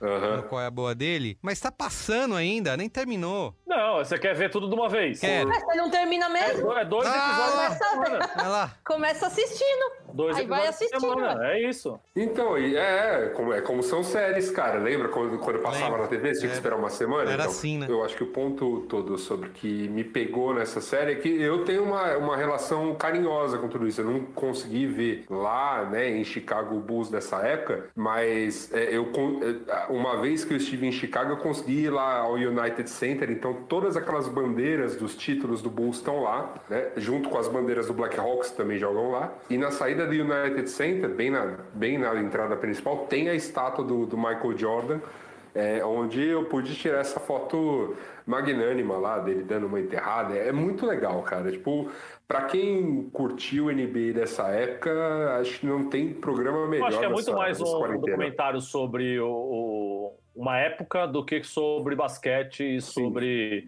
Tanto que o quinto e o sexto episódios que, que passaram essa semana agora é muito sobre isso, o impacto do, do, Air Jordan na, na cultura, na cultura pop, o impacto de, de- da- do Dream Team no, no imaginário do basquete mundial. É, Vamos, vamos lá, vamos lá, né, minha gente? Ó, o lance todo é o seguinte: o cara teve um filme com todos os personagens do, do Looney Tunes pra falar sobre a volta dele ao basquete, cara. Meu qual é a boa pra você que tá aí curtindo uma quarentena, não quer assistir alguma coisa tão emocionante, que vai te, que vai te levar a emoções que você já tá cultivando por conta da doença, por conta de tudo que tá acontecendo no país e no mundo. O meu qual é a boa é justamente você fugir de tudo isso e curtir a bagaceira. A bagaceira é o que há de mais é, é, bagaçado para você assistir no mundo do cinema. É quase aquele quadro do Guga Mafra de filmes de avião. E aí eu tenho aqui alguns filmes que foram assistidos aí nas últimas semanas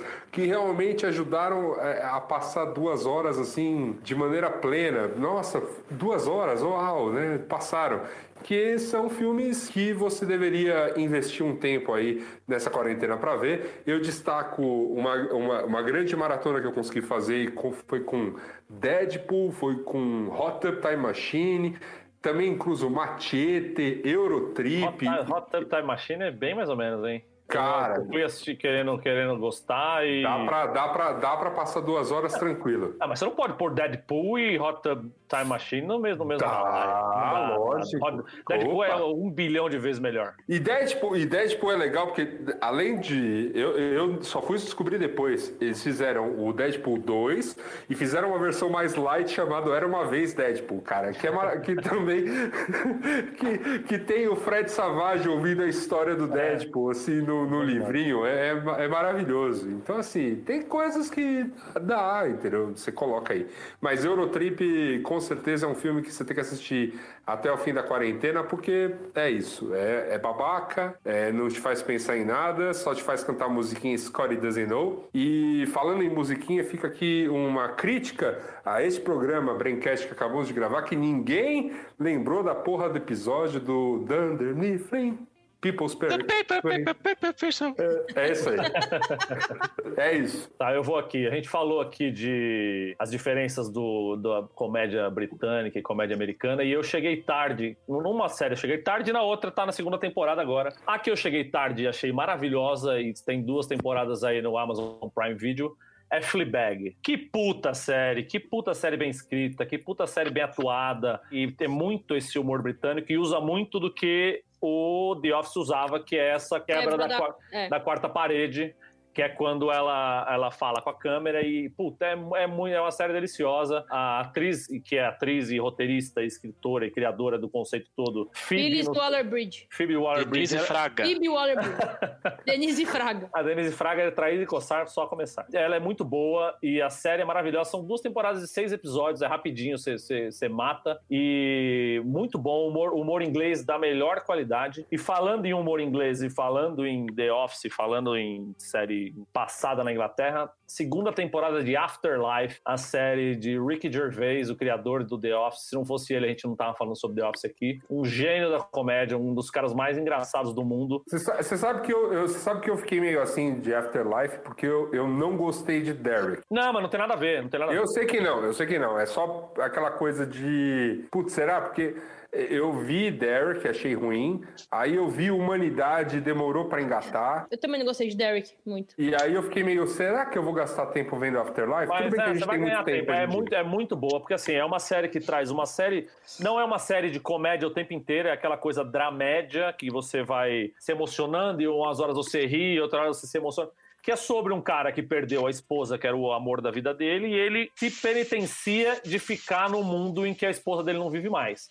Então ele faz de tudo para ser a pessoa mais desagradável possível, porque ele não quer mais viver, mas ele não tem o culhão de se matar, porque por N motivos, ele tem uma cachorra e o caralho, e ele tem um pai doente, e puta, aí a primeira temporada é muito boa, e a segunda temporada, porque assim, acabou a primeira temporada, sempre houve a, a, a discussão, tem como fazer uma segunda temporada? Essa história já não, não fechou, já não acabou, não é melhor segurar aqui e ter essa temporada perfeita? E ele voltou com essa segunda temporada que tá muito, muito, muito boa. E é isso, é o típico humor inglês de, de bastante ironia e bastante. Às vezes passa de um limitezinho assim de, de, de- Mas do é bom- isso, é, do é bom isso que, gosto. é isso que adoramos em humor inglês. Exatamente. E tem muito Vocês consideram um cara ácido, o Marco? levemente ácido. Entendi. É, mas Ali- nada, que um, aliás- nada que um Eno Guaraná não pra resolva. distringente, né? Ali- Aliás, falando, aliás, falando em boas comédias inglesas, pra quem não viu ainda, corre logo, aproveita a quarentena, IT Crowd, porque é, é boa demais. O seu momento já passou, Luiz. Você não, não falou. Foda-se, só, só, só, só. Mas, ó, é, então assistam Fleabag, quem não viu ainda, tá na segunda temporada, acho que é a segunda e última temporada, porque ela já falou que não vai voltar, ela acha que fechou toda a história e não precisa voltar mais, então são du- duas temporadas de seis episódios no Amazon. E Afterlife no Netflix, que está na segunda temporada, estreou, lá, tem umas duas semanas. E é muito, muito, muito boa. E eu, eu recomendo bastante. Emocione-se e ria bastante. É, acho, que são, acho que é isso, minha, meu qual é a boa da semana. Muito bem, eu vou falar aqui, tá? Rapidamente. Eu recomendei na semana passada aquele documentário Mamãe Morta e Querida, né, da HBO, e assisti um nessa semana da mesma diretora que a Erin Licar, que se chama Eu Te Amo Agora Morra, o caso de Michelle Carter, I Love You Now Die. Tá, também está disponível na HBO, são dois episódios, é, e ela conta o caso de um garoto que se suicidou em tese motivado é, é, motivado? Como outro sinônimo de motivado? Influenciado. influenciado. Obrigado Ana. Influenciado por uma pela namorada virtual dele que eles se comunicavam é, só via mensagens no celular. Se chegaram a se encontrar mas se falavam muito mais pelo celular. E aí todos esse, esses dois episódios é, tentando dizer, tentando mostrar se a garota teve culpa, se ela cometeu um crime ou não, pelo garoto ter cometido suicídio. Então é bem. Eu não quero falar muito porque eu fui bastante surpreendido, porque são dois episódios e os dois são bastante diferentes, assim. Um mostra um retrato, você termina aquele episódio com uma opinião muito forte, fala, não, tá vendo? É isso aí, nanã. E no segundo episódio, cara, muda completamente de figura aquilo que você estava pensando e, e ele meio que termina, né, vai mostrar todo o julgamento e como que isso acabou e qual foi a decisão da justiça nesse caso, mas ele ainda deixa muitas dúvidas na sua cabeça de, primeiro, dessa nossa relação psicológica, né, com comunicação online, né, que a gente vive aí através dos celulares. Tem um cara psicólogo que dá uma, que dá uma entrevista, ele fala coisas que me deixou pensando muito, de que como nessas mensagens, né, que a gente troca com as pessoas, a gente geralmente não vê a outra pessoa, né? É, não no sentido físico, mas no sentido de, de saber que tem uma outra pessoa daquele lado, né? A gente acaba interagindo com personagens que estão dentro da nossa cabeça. Fim das contas, a gente não entende num nível racional que a gente está conversando com outra pessoa. Então, enfim, recomendo muito. Tá, são só dois episódios, são duas horas e vinte aí no total. Está disponível na HBO, HBO Go. Eu te amo, agora morra. Você tá com a energia lá em cima, hein, Carlos? Tô, Uma semana aqui, é ó. mamãe morta, Eu já falei. Vida, outra agora morra. Uma coisa que eu falei, eu sabe uma coisa que eu fiz também nessa última, eu não vou dar aqui porque é um, já todo mundo já viu. Eu maratonei o Making a Murder da Netflix, que Bom demais. Primeira temporada é perfeita. Isso, eu nem assisti a não segunda porque vocês já falaram que é uma bosta, eu também já vi um monte de opinião, eu larguei. Mas a primeira temporada, eu maratonei, assim, os 10 episódios em, sei lá, 3 dias, 4 dias. É, é de 2015, né? Eu não tinha acompanhado o hype na época. Mas, de novo, eu Pra variar, isso. Mas de novo eu fiquei super, cara, eu falei, não vou, eu não vou pesquisar nada na internet, porque eu quero me manter até o final sem saber o que, que acontece, né? Porque eu sabia que se eu desse um Google, eu ia. ia já era. é. já ia ficar. Então, curti muito, né? Curti Apesar- muito. Curti muito. E uma coisa que eu já falei aqui no Braincast, eu acho, eu falei até pra Ju em casa, eu falei, ó, tá- fica todo mundo nessa, vou assistir coisas leves, que é pra- pra me desanuviar aí, nananã. E eu tenho tido uma sensação inversa. Eu tive isso assistindo, por exemplo, Better Call Saul e outras séries que são dramas mais pesados, que acho que eu fico mais imerso no mundo e esqueço mais o mundo lá fora quando eu vejo essas coisas desgraçantes, né? Eu tenho isso também. Porque consegue me puxar pra esse universo. Caralho, olha isso, que absurdo e tal.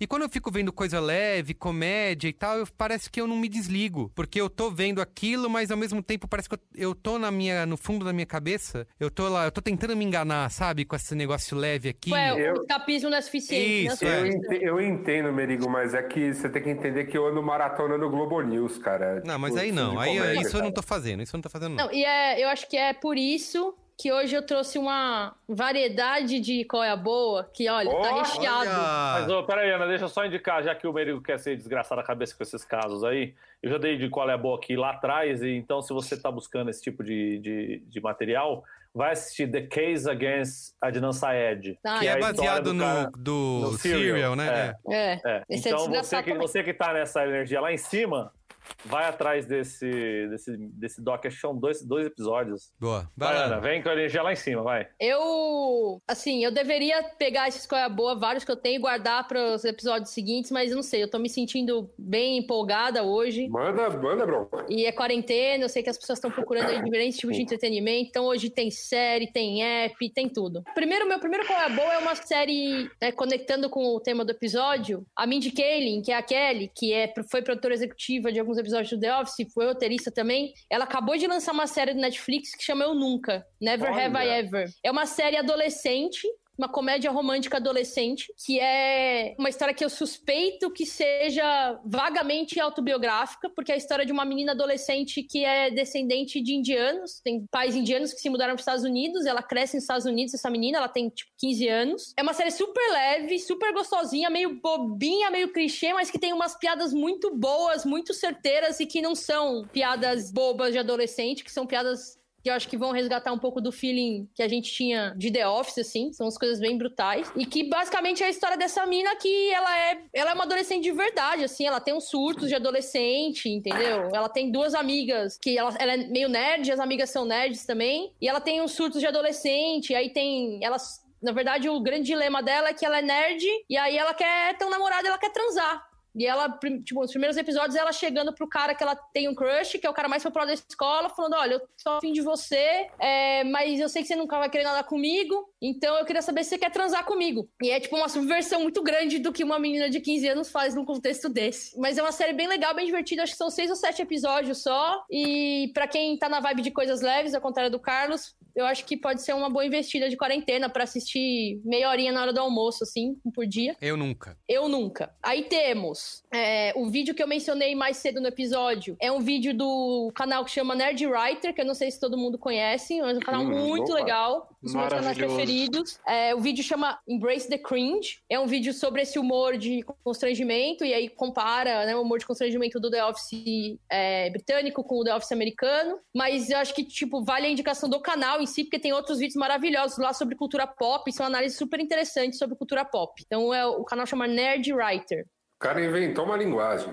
Super, pra caralho. E é- são vídeos super legais de assistir. Os temas são densos, mas é. Tipo, você sai do vídeo se sentindo mais inteligente e você tem que fazer esforço. Agora a gente vai pra. Acho que primeiro eu vou falar de outra série que é mais séria, pra entrar já na bagaceira. Tem uma série na Amazon Prime que várias pessoas me recomendaram, eu demorei um tempo pra assistir, mas eu assisti de uma tacada só quando eu comecei a ver, chama Modern Love. Puta, é linda. Assim, são uma série de episódios que contam histórias de amores, mas não só amores de relacionamento entre pessoas, amorosos. Amores que acontecem numa grande metrópole e que são amores que a gente eventualmente vive. É a relação super carinhosa de um porteiro com uma é, moradora do prédio, de uma mulher idosa que se apaixona por um outro cara na terceira idade, de casais, assim. E essas histórias acabam lá pros últimos episódios meio que se entrelaçando, mas de uma maneira muito leve, mas são episódios que funcionam sozinhos, são muito bonitos, é, para chorar aquele choro gostoso de ainda existe amor na humanidade. E tem o Dev Patel, que é lindo, né?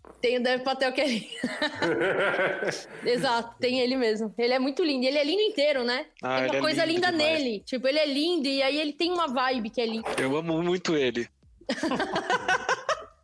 Ele é lindo. Olha esse. Gino, cara. Então aí, eu acho que agora vem a, a bagaceira. Vocês sabem que eu tenho um histórico aí da recomendações de realities bagaceiras, né? E aí o meu novo reality bagaceira que eu assisti já tem um tempo na Netflix, quando estreou, chama Brincando com Fogo.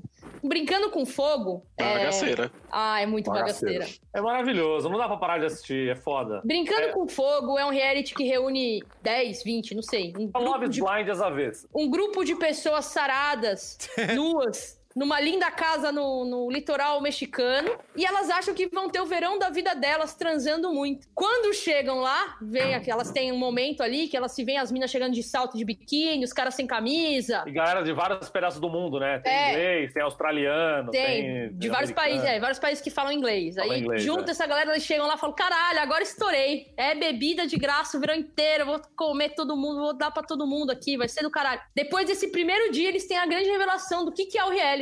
O reality é o seguinte: todos ali estão concorrendo a um prêmio em dinheiro. Porém, cada ato de cunho sexual, beijo, carícias em lugares sexuais, sexo, desconta dinheiro do prêmio. E eles não sabem quanto desconta. Esse Eles é não sabem quanto desconta e desconta de todo mundo. É porque assim, é um, prêmio, é, um prêmio, é um né? prêmio de 100 mil. São 100 mil dólares. Que eles não sabem quem vai ganhar o prêmio. A- a- porque quem fala com eles é uma máquina, tipo uma, uma Alexa. da Uma. Alexa, é. Continua contando aí, Ana. Eu não quero roubar teu. Não, é tipo uma Alexa que avalia o comportamento deles e monitora o comportamento deles.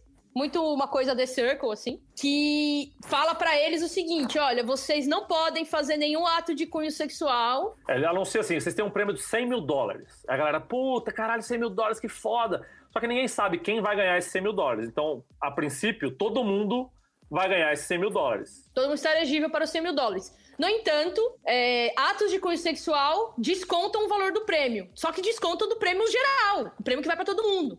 Então, se o casal ali se beija, o outro que que ficou casto dois dias, tá afim da mina, se fode. Ele perde dinheiro. E o objetivo, na verdade, que o reality coloca pros competidores é: vocês são pessoas que têm relacionamentos muito vazios, muito baseados em aparência. E a gente quer ensinar vocês a construir é, conexões verdadeiras, verdadeiras. relações baseadas em conexões verdadeiras. Então, as pessoas que conseguirem fazer isso vão ser os vencedores. E aí é um. Não, e não É um- só isso. E, E aí, aí é tem, um Deus o, nos tem, acuda. tem um lance que, quando as pessoas conseguem essa conexão verdadeira, eles Ah, é dão um, gap, um gapzinho para as pessoas aproveitarem. Tipo, eles estão usando relógios. Então, se o relógio ficar verde, Mas como descobre que tem uma relação verdadeira? tá ah, não, quem diz é a analisado. Alexa. A Alexa, olha Alexa que e fala. decide. E não adianta Ah, fingir. sei. Não adianta fingir, entendeu? Eles têm que ter um momento lá. É um momento. E a Alexa tá de olho em tudo. Então não adianta à noite você entrar debaixo do edredom e começar a fazer estripulias ali, que no outro dia ou a Alexa lá. que- Como é o nome da Alexa? Tem um nome, caralho. Puta, eu esqueci o nome dela. Alexa. Não é Alexa. na, na- na série chama. Alexa. Alexa é teu cu. É outro nome. É... E aí Lana. me diz uma coisa, Lana. vocês estavam falando que aí, se eles têm uma conexão verdadeira, eles ganham os minutinhos pra fazer estripulia, é 10 isso? minutinhos pra fazer estripulia. Aí eles podem se beijar, pode se apalpar e tal, mas são minutinhos, então não dá tempo de É. fazer muita coisa. É, sei lá, 5, 10 minutinhos. Ah, pra poder dar um Fale beijo. por você, né, Marco?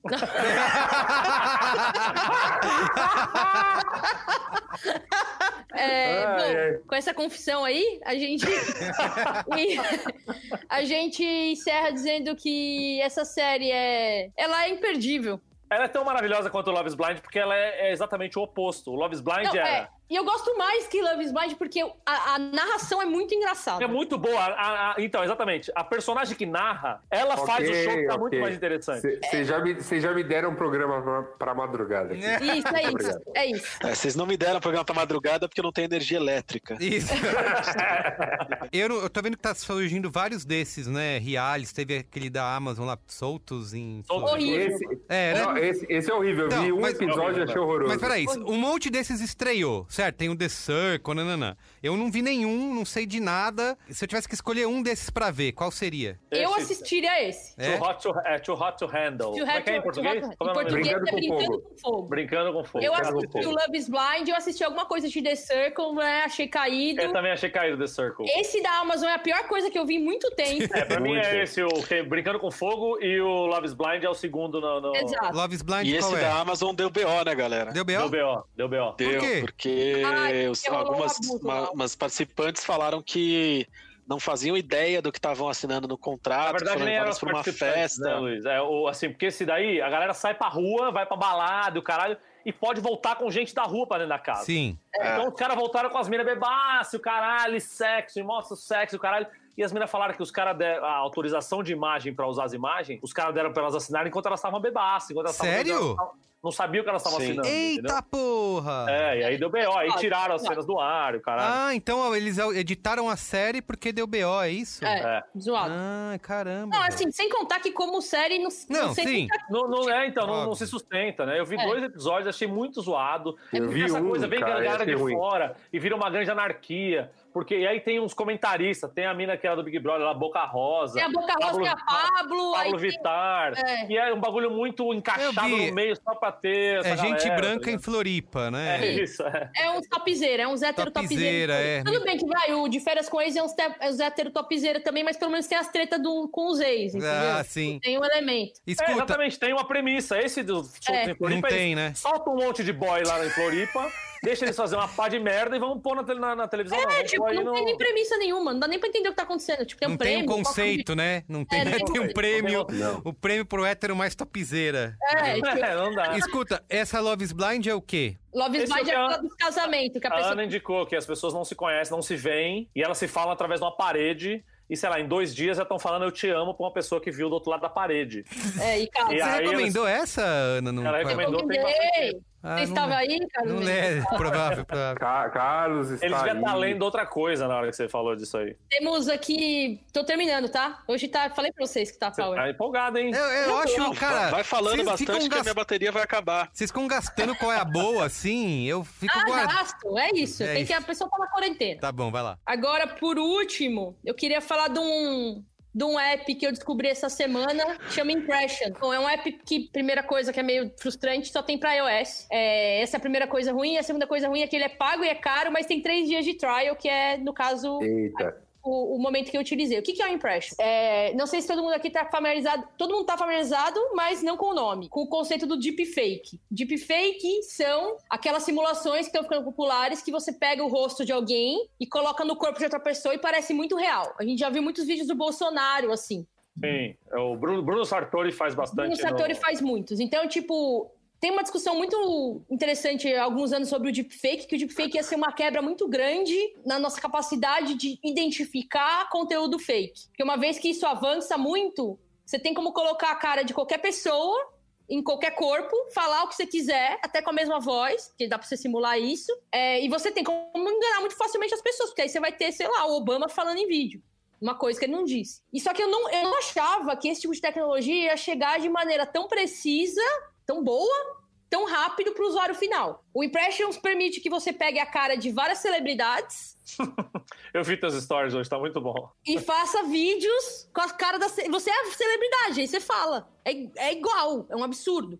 Só que ele muda da testa pro queixo, então não muda o cabelo. Então eu fiquei o quê? Uma irmã esquisita da Scarlett Johansson. Já fiquei Scarlett Johansson, entendeu? Fui um Cristiano Ronaldo ali por uns segundos. É muito assustador, mas é muito interessante. O legal do app é que ele tem uma marca d'água visível e uma marca d'água invisível para garantir que as pessoas não usem os vídeos para enganar os outros, ou pelo menos tentar garantir isso. E também eles garantem lá nas, nas políticas de privacidade que os dados que tem do seu rosto não são usados para nada além do processamento da aplicação. Se você apaga um vídeo do seu aplicativo, ele apaga do servidor, eles nunca mais têm acesso ao vídeo. Então, essas são duas preocupações aí que, pelo menos nas políticas de privacidade da, do aplicativo, estão adereçadas. E por fim, esse é bem rapidinho, porque já, não, já é um qual é a boa velho, mas eu acho que a minha experiência recente precisa ser trazida aqui, muito rapidamente, porque eu já tô me estendendo. Eu, uma pessoa que não tem uma cadeira gamer, não tem um fone gamer, não tem uma história gamer, como já relatei aqui anteriormente em episódios passados, comprei um PlayStation nessa quarentena. Comprei vários jogos, Tô aí como merigo, vários jogos que eu comprei, nunca terminei, comecei a jogar, não me pegaram. O único jogo que me pegou e me pegou muito foi Red Dead Redemption 2. Eu tô encantada por esse jogo. Eu acho que eu nunca me senti tão dentro de uma experiência na minha vida. É, para quem não tá familiarizado, Red Dead Redemption é um simulador de Velho Oeste. Você é um cowboy que precisa fazer missões, mas é um jogo de mundo livre. Eu tô falando isso aqui porque acredito que muitos de vocês estão escutando já, enfim, jogam, já conhecem Red Dead, mas assim, eu também acho que tem a experiência de quem não liga para videogame e não joga, que é a minha, e que, tipo, tá encontrando nesse jogo uma nova forma de arte e uma nova forma de entretenimento que eu nunca tive contato antes e que, tipo, eu tô fascinado. E eu acho que eu encerro aqui esse Qual é a Boa, que é o mais extenso que eu já fiz nesse podcast. Parabéns, Ana. Olha aí, Muito bem. parabéns. Quem vai encerrar? Luiz. Bom, vamos lá. Meu primeiro qual é a boa é um qual é a boa que eu tô ansi... eu tava ansioso para que o momento desse, que o momento de estreia dessa dessa obra chegasse, de lançamento dessa obra chegasse, para eu poder finalmente dar como qual é a boa, já pensando no discurso maravilhoso que eu faria, engrandecendo os papéis dos envolvidos, cada um em seu momento, seu grande momento cultural, e como esse encontro seria magnânimo e sublime, e como essa obra que eu vou indicar agora seria a grande salvação da, da humanidade. Que foi o disco Gil Baiana, que é um disco que foi gravado num show que aconteceu em novembro do ano passado. Baiana System e Gilberto Gil, juntos em Salvador. E aí o disco foi lançado semana passada, no dia 30, e aí eu fui ouvir, são sete músicas, e o disco é meio mais ou menos. Eu fiquei chateado. Eu fiquei triste, porque a gente já tem o corona, a quarentena e tudo, tudo de ruim que, que isso traz. E Podia, aí. ter, podia ter esse descanso aí. É, eu achei que ia ser o máximo, cara. Eu me preparei. Tanto que, assim, eu lembro que o disco estava prometido pro dia 30 e parece que meia-noite e meia, uma da manhã já tinha sido lançado. Só que eu já tinha ido dormir, porque eu durmo cedo. E aí, quando eu acordei no dia seguinte, eu não queria ouvir tão logo eu acordasse, porque eu queria que fosse uma- um evento. E aí eu esperei para chegar até a noite. Aí preparei um jantar maravilhoso, abri um vinho e tal. Sentei para ouvir, aí fiquei bolado, porque não é tudo isso mas eu não consegui ainda identificar se era só a minha expectativa, que estava realmente altíssima, porque o Gil, para mim, é o maior artista brasileiro de todos os tempos, e o Baiana System, para mim, é a grande banda da atualidade, assim, e quando os dois estavam. Essa promessa dos dois juntos, para mim, era muito intensa ainda. Então, não sei se foi a expectativa ou não, mas fica a dica para que você em casa ouça. é, e aí me diga o que você achou, sinta você mesmo, tome suas próprias decisões. O meu outro qual é a boa, olha só como eu, eu tô transitando por, por caminhos. Não são os, os convencionais, né? Primeiro dando esse qual é a boa que não foi tão bom assim. E o outro qual é a boa que eu, que eu dou é um qual é a boa que eu não vivi ainda, mas que eu estou ansioso para viver. Durante esse período de pandemia, durante vários momentos da, da minha vida, eu fico imaginando que eu adoraria, que eu, que eu gostaria de ser um gestor público e de transformar o mundo, né? Quando eu penso nisso, eu lembro do sucesso que eu tive durante a minha infância e minha adolescência sendo um gestor através de simuladores de videogame. jogando muito SimCity, jogando muito, Aham. muito César, muito Faraó e outras paradas aí. Então, o qual é a boa que eu dou agora é um qual é a boa que você, ouvinte, vai viver comigo essa jornada, vai viver comigo essa emoção. Eu ia falar que talvez viver com o Carlos também, mas o Carlos desiste dos jogos que ele joga. Que é jogando Cities Skyline, que é um jogo que está sendo. É, é um jogo antigo, na verdade, que está sendo lançado agora como um dos jogos do mês da PSN. Então ele tá de graça. Pô, você vai quem- con- conta comigo. Bora lá. Ele tá de graça para quem tem a PSN, que é o serviço online do, do PlayStation 4. Então você baixa lá. Eu lembro que ele foi bastante elogiado na época do lançamento. Basicamente, o grande resumo é, é um SimCity bem atualizado, assim, e bem construído para tempos mais modernos, assim, para uma estrutura mais moderna. Eu acho que vai ser maneiro e eu quero muito poder construir cidades dos sonhos agora que eu tenho uma, uma visão de urbanismo e de, e de cidadania muito melhor do que eu tinha quando eu tinha 12 anos e jogava SimCity. E tá grátis, né? O melhor preço de todos. Que maravilha. é, a- e além de ser de grátis, você não paga nada também. Então é, é. É, é uma, é uma dupla vantagem. Muito Então bom. vamos curtir aí. Então é isso, gente.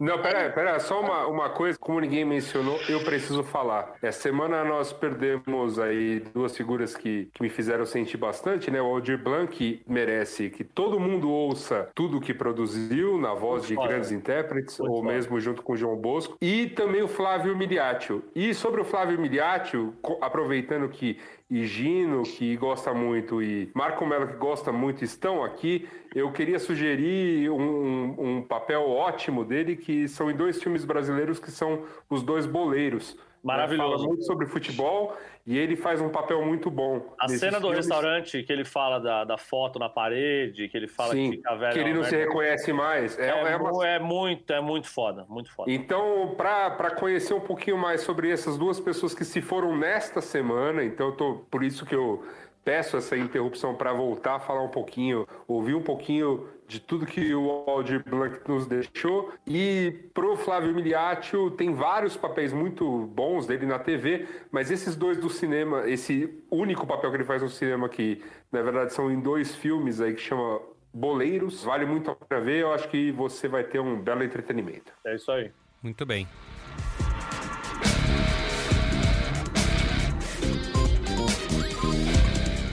Bom, então é isso, gente. O Braincast é uma produção B9 apresentado por mim, Carlos Merigo, hoje aqui na companhia de Ana Freitas, Marco Melo, Luiz Higino e Luiz Assuda. Eu faço a coordenação geral junto da Juva Laura e da Cris Bartz. A produção é da Bia Fioroto. Apoio à pauta e pesquisa é do Iago Vinícius. Edição e sonorização de Alexandre Potashev e Mariana Leão. A identidade visual é do Johnny Brito. Coordenação digital feita pelo Agi Barros, Pedro Estraza, Lucas De Brito e Iago Vinícius. E o atendimento e comercialização por Raquel Casmala, Camila Maza e Thelma Zenaro. Tá bom? Então é isso, gente. Acho que é isso. É isso. Obrigado, é viu? isso, gente. Então valeu, Beijo. gente. Valeu, Obrigado, gente. gente. Tchau. Valeu!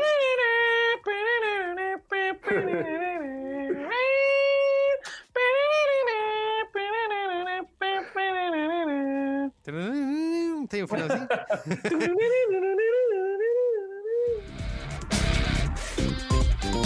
Bye.